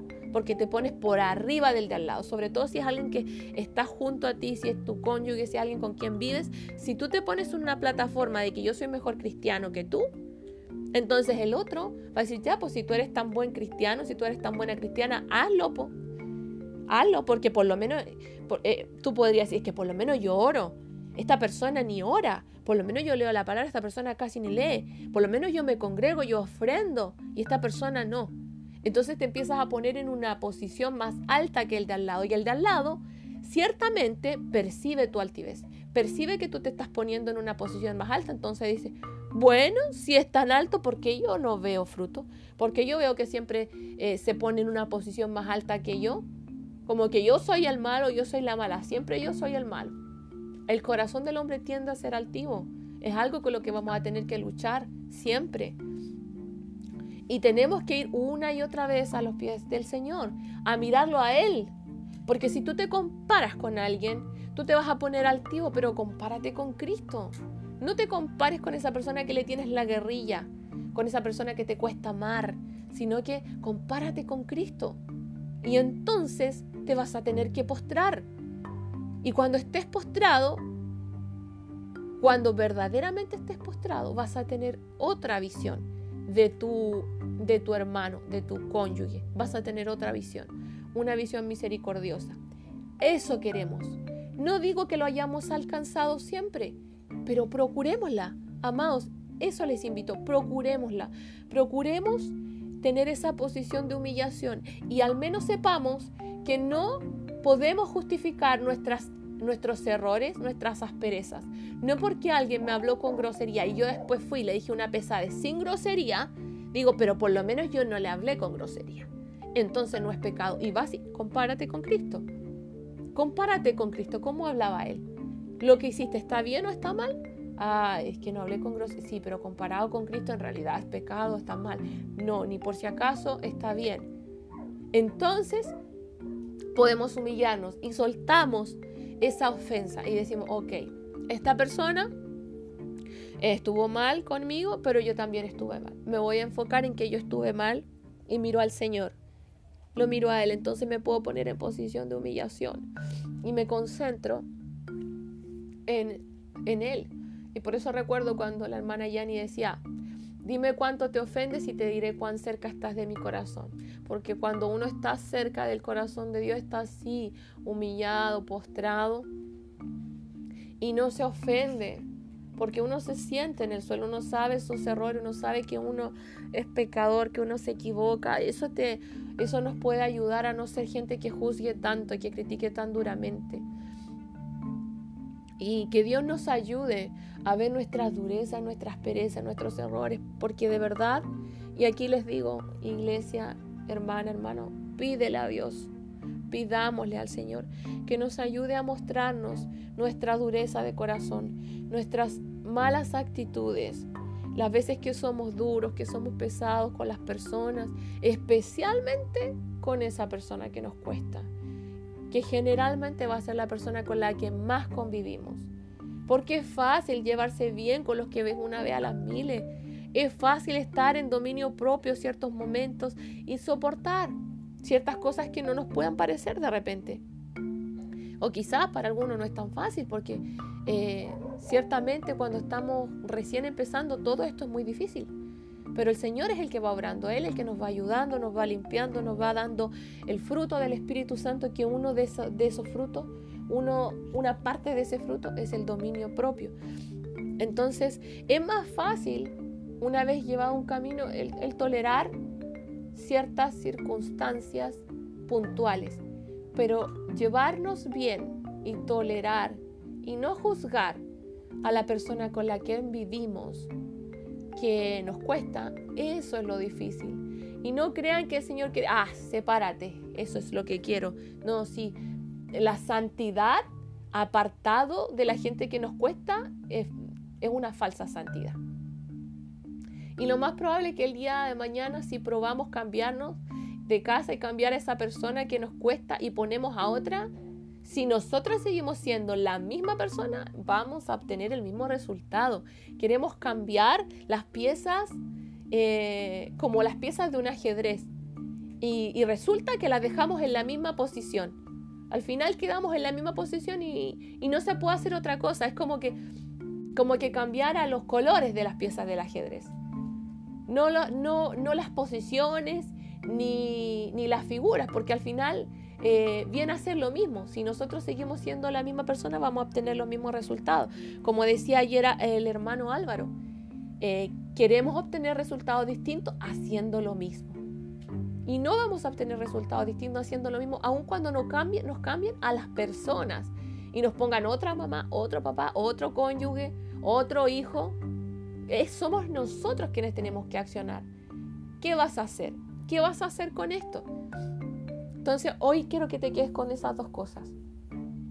Nada te habilita, nada justifica tus pecados, tu egoísmo, tu, altivez, tus malos tratos. Eh, y hablo sobre todo a los matrimonios. Esposos, honren, respeten a sus esposas, trátenlas como vaso más frágil, no hablen mal de ellas. Esposas, no hablen mal de sus esposos, porque el que habla mal de su esposo de sí mismo habla mal. ¿Y por qué Porque habla mal de ti, que tú hables mal de ellos. Porque no está el amor de Dios ahí. Y si vas a hablar algo, no se trata de que yo no pueda decir, es distinto que yo diga, no, es que sabes que mi esposo eh, es súper flojo, no me ayuda y, es súper eh, egoísta siempre anda pensando en él, se compra cosas para él nomás, no se preocupa nada, me, tiene aburrida, no puede ser así, yo por eso soy así con él. Es distinto a que yo diga, em, por ejemplo, ¿sabe qué hermano? Eh, estoy preocupada porque mire, y esto no con hipocresía, esto se tiene que sentir. Mire, yo, yo amo a mi esposo, pero él está actuando de mala forma, a mí me duele, eh, cuando él eh, siempre se preocupa de él y a lo mejor no me entiende, que yo también necesito dinero para mis cosas y, que me hace sentir como que, como que todo me lo regalaran, como que fuera, como que yo no mereciera nada y a mí me duele, me hace sentir mal y toda Eso es distinto y eso hace que yo me cierre, yo no quiero, no quisiera sentirme así, pero igual yo siento amor por él, pero también me molesto, me enojo. Es distinto a que yo vaya con el juicio y, la, con la eh, impiedad hacia esa persona. ¿Ya? Sé que el Señor eh, está aquí en medio de esto. Sé que es la palabra que el Señor quiere y hoy día damos por cerrado. Perdonen si me alargué, pero esto es una exhortación directa para ustedes, para la iglesia, para cada uno de nosotros. Eh, también yo la tomo y la recibo y, y le pido al Señor que nos ayude a atesorarla. En el nombre de Jesús, Padre, te pedimos que esta palabra caiga en buena tierra, que nos ayude, Señor, a mantenernos postrados, a no responder, Señor. Nos cuesta tanto, nos cuesta tanto, Señor, no responder con, eh, no pagar con la misma moneda, Señor. Nos cuesta tanto eh, no responder de la misma forma. Ayúdanos, Señor, para ser humildes, para ser como tú, Señor, que eras manso y humilde de corazón. Por eso nos dijiste, aprendan de mí que soy manso y humilde de corazón. Ayúdanos, Señor, porque somos gente que peca, Señor. Somos pecadores, Señor. Pero tú nos limpias, tú nos lavas, Señor. Hoy día renueva tu misericordia y ayúdanos, Señor, por favor, Padre, con esas personas que son las que nos cuesta amar. Ayúdanos a amarlos, ayúdanos a tenerle misericordia, Señor. Ayúdanos a comprenderle, Señor. Ayúdanos a mirar nuestro pecado y no al pecado del otro, Señor. Trata tú con ellos porque sé, Señor, que si nosotros somos justos, tú harás justicia por nosotros. Pero cuando es sincero, cuando es verdadera, porque a ti no se te puede engañar. Tú miras el corazón, tú no, a ti no se te puede vender un amor fingido, un eh, toma, sí, toma, voy a hacer tal cosa por ti. Y cuando en el corazón está saliendo pura rabia y puro enojo, Señor, a ti no se te puede vender eso y tú no vas a mover tu mano en favor de aquellos que están con fingimiento, procurando un amor, haciendo un amor fingido. Eh, para callar su conciencia o, para justificarse delante de los demás, Señor. A ti nada se te puede ocultar. Y todos los que anden en justicia, sé, Señor, que tú serás su justiciero, porque Tú eres nuestra justicia. Tú eres Jehová Sidkenu, como nos enseñaba la hermana Claudia. Eres mi justicia, Señor. Y tú eres un Dios justo. Debemos confiar en tu justicia. Que cuando nosotros verdaderamente andemos caminando en rectitud y en justicia, Señor. Y esto no se trata de que estemos perfectos, pero sí con un corazón humillado. Sí con un corazón que no anda enjuiciando. Un corazón que es misericordioso, que comprende la palabra cuando tú dices soportaos los unos a los otros si alguno tuviere queja contra el otro, porque todos pecamos, todos cerramos, todos fallamos, Señor. Todos pecamos, por tanto no podemos medir los pecados y decir este pecado es más grande que este otro, sino que entender que somos pecadores y no podemos andar con juicio, sino que con misericordia y con deseo de restaurar, con amor, con la gana de decir te ayudo, te ayudo tú, Dios tiene algo más grande para ti. Y bendecir con nuestra boca y no maldecir y profetizar con nuestra boca.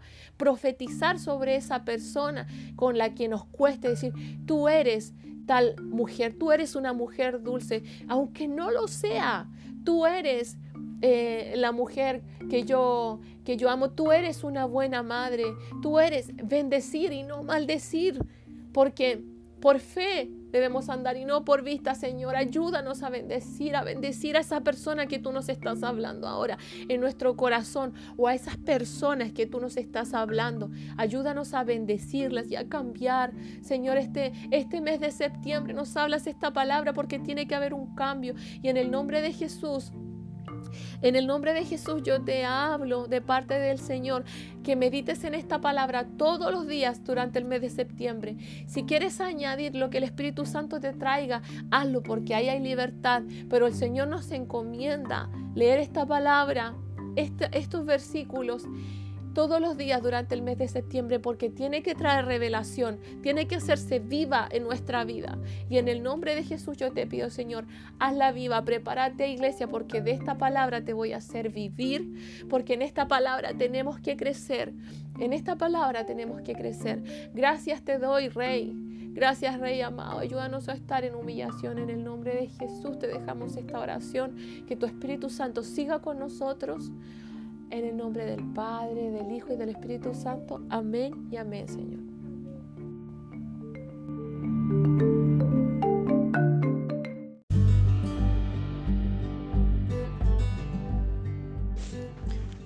Buenos días hermanos. Em, hoy seguimos con el devocional de Lucas 6. Tenemos que saber lo importante, más que leer la palabra, es meditar en ella, meditar y pensar lo que el Señor quiere hablar con esa palabra para el día de hoy. ¿Qué quiere hablar el Espíritu Santo a través de esta palabra hoy? Va mucho más allá que leer versículos, sino que detenerse en cada versículo a leer y aplicarlo a, nuestra vida cotidiana. Entonces vamos a empezar leyendo Lucas 6, del 6 al 11. Lleva por título El hombre de la mano seca. Aconteció también en otro día de reposo que él entró en la sinagoga y enseñaba. Cuando habla de él, habla de Jesús. Y estaba allí un hombre que tenía seca la mano derecha. Y le acechaban los escribas y los fariseos para ver si en el día de reposo lo sanaría a fin de hallar de qué acusarle. Mas él conocía los pensamientos de ellos y dijo al hombre que tenía la mano seca, levántate y ponte en medio. Y él, levantándose, se puso en, pie. Entonces Jesús les dijo, os preguntaré una cosa, ¿es lícito en día de reposo hacer bien o hacer mal? ¿Salvar la vida o quitarla? Y mirándolos a todos alrededor dijo al hombre, extiende tu mano. Y él lo hizo así. Y su mano fue restaurada. Y ellos se llenaron de furor y hablaban entre sí qué podrían hacer contra Jesús. Ahora, hay, hay dos versículos aquí que me llaman mucho la atención, que mm, es el 7 y el 11, que dice, y le acechaban los escribas y los fariseos. Los fariseos eran una, una, como una clase política de esa época que mm, que de alguna forma gobernaban el pueblo de Israel eh, y, ellos dictaban las leyes del pueblo. Y, obviamente Jesús, Jesús nuestro Señor, como Él venía con una, revelación nueva del cielo, una revelación que traía del Padre acá a la tierra, Jesús venía a, a desordenar de alguna forma todas sus leyes, todas esas leyes impuestas con pensamientos de hombre. Y, lo que me llama mucho la atención de este versículo que dice, em, para ver si en el día de reposo lo sanaría a fin de hallar de qué acusarle. O sea, esto es algo muy, muy, muy importante. ¿Por qué? Porque muchas veces la gente, hasta por ignorancia, hasta por ignorancia, porque Jesús sabía que él estaba haciendo algo bueno, porque como dice en el versículo 9, ¿es lícito en día de reposo hacer bien o hacer mal? ¿Salvar la vida o quitarla? Es tremendo esto porque Jesús sabía que él estaba haciendo un bien. Pero los fariseos por falta de conocimiento, por falta de, por falta de entendimiento, y por, y por eh, ser fieles a sus costumbres de hombre, a sus leyes, ellos creían que no se podía hacer nada, pero era solamente por falta de revelación y de conocimiento. Pero aquí en el 7 al último dice, a fin de hallar de qué acusarle. O sea, estaban buscando de qué forma o cómo podrían acusar a Jesús. Qué tremendo esto. ¿Cuántas veces los hijos de Dios, los que llevamos y, atesoramos al Señor y, portamos el Espíritu Santo, eh, somos acusados eh, por cosas que nosotros sabemos que es la voluntad de Dios. Nosotros sabemos que nuestro Señor nos... No, una de las cosas que afirmó, dijo que en este mundo tendríamos aflicciones, pero que estuviéramos tranquilos porque Él había vencido el mundo. Entonces muchas veces vamos a tener, a tener eh, aflicciones por hacer lo bueno, nos van a acusar y muchas veces van a buscar algún error para ver en qué, en qué manera nos, pueden acusar o nos pueden señalar. Pero hoy les digo, hermanos, eh, tengan paz, tengan paz en su corazón, siempre y cuando estén haciendo la voluntad de Dios, siempre y cuando estén haciendo lo bueno delante de los ojos de Dios. Dice la palabra que eh, en algún minuto los hombres eh, le llamarían a lo bueno malo y a lo malo bueno. Y es justo lo que está pasando en este tiempo. Y también como dice en el versículo 11 de Lucas 6, dice, y ellos, cuando Jesús, a pesar de que ellos lo estaban acusando, señalando y viendo si lo iba a sanar en día de reposo, sabiendo que Jesús estaba haciendo algo bueno, dice en el 11, y ellos se llenaron de furor y hablaban entre sí ¿Qué podrían hacer en contra de Jesús? Para mí, hermano, esta, esta palabra es tremenda. Cuando uno se, la lee y te das cuenta eh, de qué manera el Espíritu Santo te quiere hablar el día de hoy con esta palabra. Y son cosas que, los hijos de Dios vamos a vivir constantemente. Em, siempre, siempre, siempre va, a haber alguien que, que te va a querer acusar, eh, va a querer imponerte eh, soluciones de hombre. Pero sabemos nosotros que, nuestras soluciones no están en esta tierra, sino que nosotros buscamos, buscamos em, del cielo, buscamos nuestra respuesta del cielo, queremos traer nuestras soluciones, sabiendo que la voluntad del Padre es perfecta para con el propósito del reino de Dios. Así que hermanos, em, este, esta es la palabra que, em, que yo les quería em, entregar. Y para terminar queremos, quiero terminar orando. Padre eterno, príncipe de paz, te doy gracias Señor. Te doy gracias Padre Celestial porque día a día tú nos hablas Señor. Te pido Padre Santo que tengamos un corazón dispuesto. Padre eterno que tengamos un corazón abierto Señor para recibir del cielo. Quita toda altivez, toda soberbia y todo orgullo, Señor, de creer que lo sabemos todo. Y toda altivez que se quiera levantar contra el excelente conocimiento de Jesús. Por eso, Padre Eterno, ayúdanos, Señor, a tener disposición en nuestro espíritu, en nuestra alma, Señor, constantemente para recibir palabra de Dios y para poder aplicar esta palabra a nuestra vida. Padre, te honramos, te bendecimos por siempre y para siempre. Te amamos en el nombre de Jesús. Amén.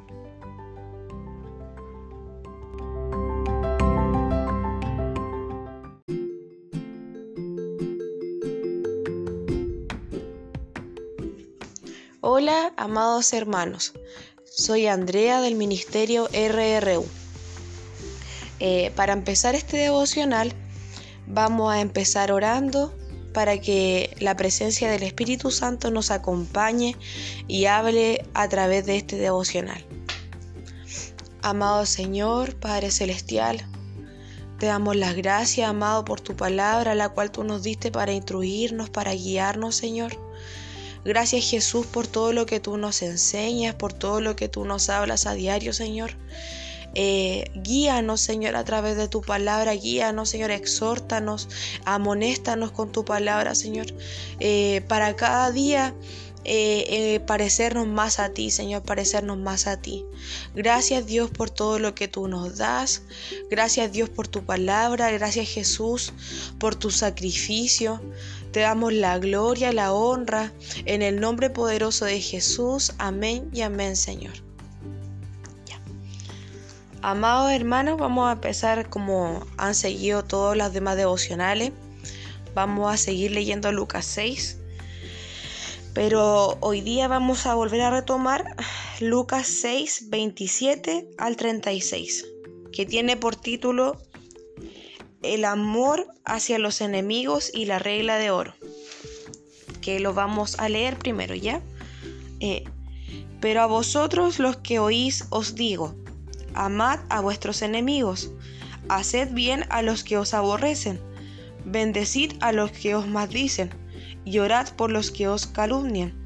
Al que te hiera en una mejilla, preséntale también la otra. Al que te quite la capa, ni aun la túnica le niegues. A cualquiera que te pida, dale, y al que tome lo que es tuyo, no pidas que te lo devuelva. ¿Y cómo queréis que hagan los hombres con vosotros? Así también haced vosotros con ellos. Porque si amáis a los que aman, ¿qué mérito tenéis? Porque también los pecadores aman a los que los aman. Y si hacéis bien a los que os hacen bien, ¿qué mérito tenéis? Porque también los pecadores hacen lo mismo.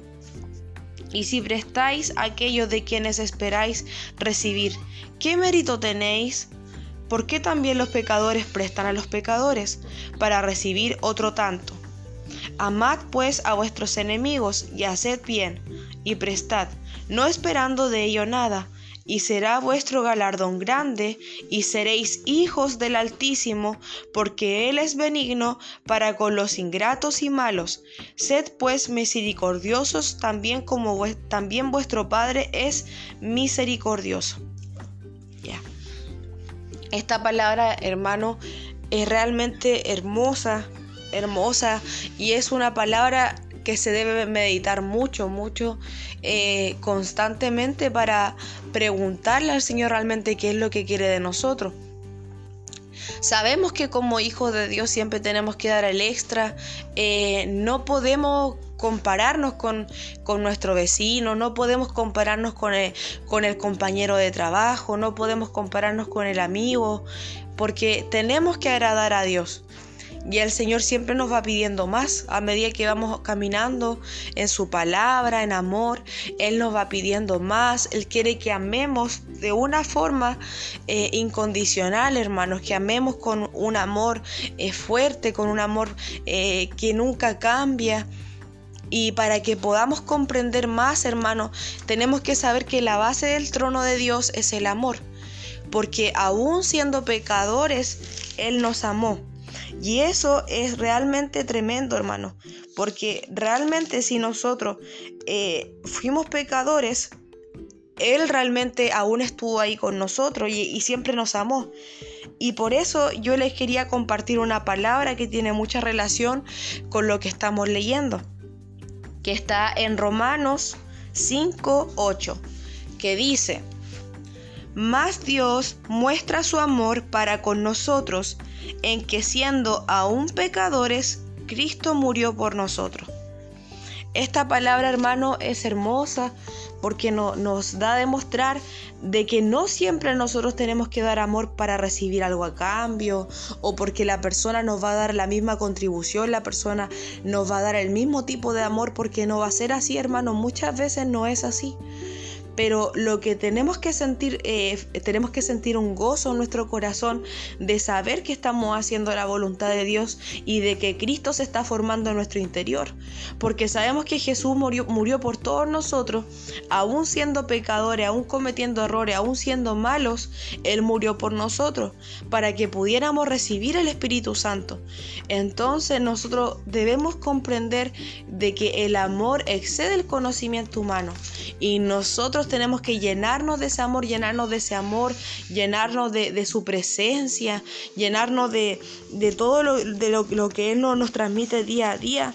Por eso cada día tenemos que amar más a las personas, amar a las personas, eh, cambiar nuestra actitud, eh, no esperando, hermano, recibir a cambio, porque muchas veces no lo vamos a hacer, no lo vamos a recibir.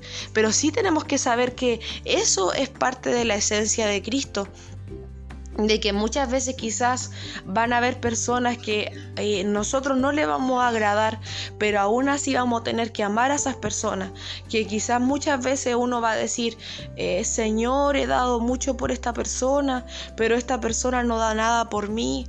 Hermano, tienes que sentirte contento y saber de que el Señor está mirando todo lo que tú haces, pero lo más importante de todo es que tu corazón vaya siendo como el corazón de Cristo. Ese humilde, manso, ese corazón que no buscaba lo suyo, ese corazón que no se preocupaba de siempre estar recibiendo, sino Él daba, Él daba y, y sin recibir nada a cambio, Él daba porque Él quería dar. Y ese es el amor que Dios quiere en nosotros, un amor realmente que no se preocupa de recibir lo mismo a cambio, no se preocupa realmente de que muchas personas lo amen, sino de que se preocupa de hacer la voluntad de Dios y de amar como Dios ama y como Jesús ama. Entonces, realmente esta palabra, hermano, es maravillosa, es hermosa y es una palabra que tenemos que meditar constantemente en nuestro corazón.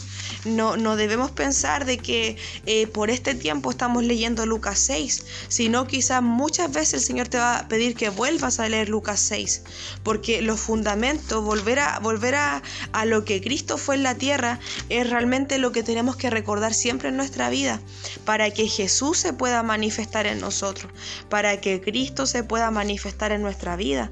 Y ahora vamos a ir leyendo paso por paso la palabra de Lucas 6 para que el Señor nos vaya hablando un poquito más. Miren, dice acá hermanos, pero a vosotros los que oís, os digo, amad a vuestros enemigos tenemos que amar, hermano, a las personas que muchas veces nosotros no le agradamos. Tenemos que orar por esas personas, que, que nuestras oraciones cada vez vayan siendo mayores, hermano. Aparte de orar por nuestra familia, que, que es lícito que tenemos que hacerlo, orar por nuestra familia, orar por nuestro hermano. Oren también por esas personas que son difíciles, por esas personas que les cuesta. Oren por ello, oren para que conozcan a Dios, hermano. No hay mayor regalo que conocer a Jesús. No hay mayor regalo de que se te, de que se te, em, realmente, realmente que tú puedas ver de que Cristo se revela en tu vida. No hay mayor regalo que recibir el Espíritu Santo. Cuando nosotros veamos una persona que es de carácter difícil, que muchas veces no le agradamos, que muchas veces quizás se puede burlar de uno, siempre piensen, hermano, esa persona también necesita del Señor, necesita del amor de Jesús, necesita recibir el Espíritu Santo. Por eso dice acá la palabra, haced bien a los que os aborrecen, bendecid a los que os maldicen y orad por los que os calumnian.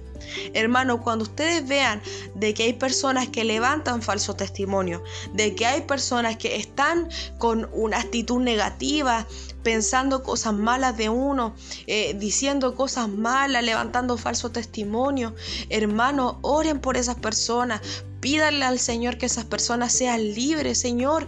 Queremos que sean libres, como dice la palabra, que uno conocerá la verdad y la verdad nos hará libre. Y si conocemos la verdad que está revelada en Jesús, esa persona va a, poder ser liberada y va a poder conocer a Cristo. Qué mayor regalo, hermano, que conocer a Jesús. Al que te hieran una mejilla, preséntale también la otra. Al que te quite la capa, ni aún la túnica le niegues. Hermano, van a haber situaciones difíciles donde van a haber personas que nos van a lastimar, nos van a hacer daño, se van a aprovechar de uno. Pero hermano, siempre piensa en esto y, y, es algo que se revela también a mi corazón muchas veces. Cuando vienen esa actitud a veces porque somos humanos, somos carne y muchas veces nos pasa, hermano, que uno dice, ¿por qué me están pasando estas cosas a mí? ¿Por qué, por qué yo estoy pasando esto?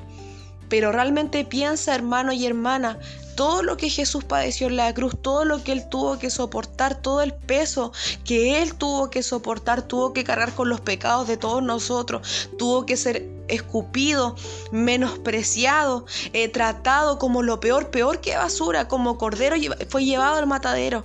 Así dice la palabra, fue como cordero llevado al matadero. Y hermanos, aún así, Él nos amó, él, él, oraba por las personas, Él sabía que Judas lo iba a traicionar, pero ahí, aún así Judas estaba ahí, Judas estaba ahí, Él lo trataba con amor también. Entonces ahí nosotros podemos ver, hermanos, el carácter de Jesús y lo que, eh, lo que realmente Jesús quiere de nosotros. Por eso Él tiene esta palabra. Esta palabra está escrita en la Biblia, es por algo, hermano. Por eso dice, al que te hiera en una mejilla, preséntale también la otra. Y al que te quite la capa, ni aún la túnica la niegues. Al que te pida, dale. Al que tome lo que es tuyo, no pidas que te lo devuelva. Hermano, aunque una persona tome las cosas sin pedir permiso, llegue y tome y, se aproveche de ti o, o pasen situaciones en, en, la cual hay personas que ni siquiera preguntan y, llegan y, pasan por encima de uno, hermano, piensen, revélame más de ti, Jesús, revélame más de ti, revélame más de tu amor. Cuando, cuando venga nuestra carne a molestar, mira la cruz, hermano, mira la cruz, hermana, y di, realmente todo esto padeció Jesús, ¿cuánto más debo padecer yo. También, hermano, acá dice la palabra, a cualquiera que te pida, dale. Al que tome lo que es tuyo, no pidas que te lo devuelva. Cuando una persona te pida, hermano, dale, dale con amor, eh, ayúdalo. Cuando alguien te diga, necesito ayuda, me ayudas con esto, aunque muchas veces estés cansado, aunque muchas veces sea tarde, ayúdalo que no entre en nosotros lo que muchas veces uno dice como hoy no ya es tarde, estoy cansado, mañana. Y a todos nos puede pasar, hermano, pero, pero Dios quiere más de nosotros y lo digo también primeramente para mí. Dios quiere más de nosotros, Dios quiere que realmente Cristo se revele en nuestro interior, en nuestro corazón, hermano. Que realmente podamos comprender lo que Él era en esta tierra. Y eso es tan importante, hermano, que Jesús se revele en nuestra vida. También dice acá la palabra, porque si amáis a los que os aman, ¿qué mérito tenéis? Porque también los pecadores aman a los que los aman. Y si hacéis bien a los que os hacen bien, ¿qué mérito tenéis? Porque también los pecadores hacen lo mismo. Y claramente es verdad, hermano. Cuando uno está en el mundo, uno dice, yo amo a mi amigo, daría todo por mi amigo, amo, amo a mi familia. Bueno, quizás decimos que no amamos a todos, pero hay personas que amamos porque son buenos con nosotros. Pero ya el Señor quiere que ese pensamiento se vaya de nosotros. Y a las personas que no nos aman, a las personas que no quieren hablar con nosotros, que muchas veces les, les molesta, Amémoslas, hermano, amémoslas, amémoslas igual. Pidámosle al Señor, Señor, revela mi amor con esta persona que me cuesta, con esta persona que no se me da fácil amarla. Ayúdame a amarla. Eh, es muy importante, hermano, que el amor se nos revele para esa persona. También acá dice la palabra, y si prestáis a aquellos de quienes esperáis recibir, ¿qué mérito tenéis? ¿Qué mérito tenemos, hermanos? Si siempre estamos esperando a recibir las cosas a cambio. Si decimos, hoy yo, yo realmente di esto, estoy esperando que la hermanita me, me devuelva el favor, estoy esperando, por ejemplo, que la persona se dé cuenta o como que realmente eh, piense realmente que yo lo ayudé, que también haga lo mismo conmigo, pero no siempre va a ser así, hermano. Amad pues a vuestros enemigos y haced bien y prestad no esperando de ello nada, y será vuestro galardón grande, y seréis hijos del Altísimo, porque Él es benigno para con los ingratos y malos. Sed pues misericordiosos como también vuestro Padre es misericordioso. Hermano, estos últimos dos versículos son tremendos en esta, en esta parte de la palabra de Lucas 6. Porque dice que si realmente nosotros hacemos todo esto, amar a la gente que no nos ama, eh, orar por los que nos maldicen, eh, prestar sin esperar nada a cambio, cuando una persona nos da la mejilla, darle la otra, acá dice, será vuestro galardón grande y seréis hijos del Altísimo, porque Él es benigno para con los ingratos y malos. O sea, hermanos, que realmente va a ser tremendo, porque qué mejor que sentirse hijo o hija de Dios, qué mejor de saber que tu Padre se agrada de lo que ve en ti. Tal como cuando Jesús fue bautizado y él dijo, Él es mi Hijo amado, en Él tengo complacencia. Entonces, realmente yo anhelo en mi corazón, hermanos, que Jesús, que Dios pueda sentirse así conmigo, de que Él me mire y diga, realmente yo veo aquí a una hija de Dios, veo una hija que realmente me ama, pero yo sé que aún nos falta mucho, hermano, aún falta mucho y lo digo primeramente por mí, porque cuando uno lee la palabra, primeramente es para uno y debo recibirla y atesorarla en mi corazón para poder transmitírsela a ustedes. Entonces debemos aprender cada día más del amor de Dios, cada día aprender más de lo bueno que era Él, hermano, porque Él era un Dios tan bueno, tan bueno que nos dio su espíritu. Y hay una palabra que lo confirma, hermano, que se la voy a leer, que está en Romanos 8 que dice en Romanos 8, 14, 15, dice, porque todos los que son guiados por el Espíritu de Dios, estos son hijos de Dios. Pues no habéis recibido el espíritu de esclavitud para estar otra vez en temor, sino que habéis recibido el espíritu de adopción por el cual clamamos, Abba Padre. Hermano, nosotros ya no ya tenemos otro espíritu. Dios nos adoptó como sus hijos. Somos sus hijos ahora y tenemos que creerlo, que tenemos sangre del reino, sangre realmente eh, de la realeza, hermano. Ya no somos las personas que éramos antes. Tenemos que vivir como nuevas criaturas, que se nos revele el amor de Dios en nuestras vidas. Yo quiero conocer más de ese amor y yo sé que tú también lo quieres, hermano. Por eso tiene que revelarse cada día más Jesús en nuestras vidas. Cada día revelarse más Él, más Jesús en nosotros. Porque Él fue tan bueno, hermanos, tan bueno fue un eh, Jesús fue tan bondadoso, tan misericordioso que siempre estuvo ahí. ¿Qué más nosotros tenemos que cada día ser mejores, ser, eh, personas con amor, tratar a la gente con amor, no, no, tener, no tener ira, no tener vanagloria? Eh, yo oro para que cada uno de ustedes reciba cada día más del amor de Dios y aprendamos cada día más parecernos más a Él, hermano que cada día nos podamos parecer más a nuestro Señor Jesucristo, a que seamos cada día más como Él fue en esta tierra, porque Él fue maravilloso, Él fue maravilloso, Él fue, un Dios misericordioso y, nos amó, hermanos, de una forma tremenda, tremenda. Eh, él nos amó y nos ama constantemente, Él nos ama, nos está perdonando, pero tenemos que cada día cambiar. Y la última palabra que les quiero leer que está en Isaías 43, 18, que dice, no os acordéis de las cosas pasadas, ni traigáis a memoria las cosas antiguas. Porque en el versículo 19 dice, He aquí, yo hago cosa nueva Pronto saldrá a la luz, no la conoceréis. Otra vez abriré camino en el desierto y ríos en la soledad. Hermano, la palabra nos dice de que Él hace cosas nuevas, que ya no nos acordemos de las cosas pasadas, no nos acordemos quién nos hizo daño, no nos acordemos el vecino que nos debía, no nos acordemos la persona que habló mal de nosotros, ya no nos acordemos más de esas cosas. Vivamos una vida nueva, crucificando nuestra carne constantemente, hermano. Yo sé que, que ser cristiano no es fácil, pero sabemos que nuestro, nuestro galardón es grande, dice el Señor.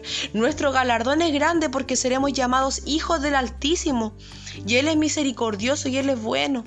Por eso tenemos que parecernos cada día más a Él, hermanos, cada día más a Él, que, no, que se nos revele realmente el amor de Dios. Hermano, sale de tu zona de confort, saca el egoísmo que hay dentro de tu corazón, saquemos la vanagloria, saquemos el estar pensando en el yo, en el yo, en el yo, en cómo yo me siento, en cómo yo creo que, que deben ser las cosas, porque ya no vivimos para estar así, hermano.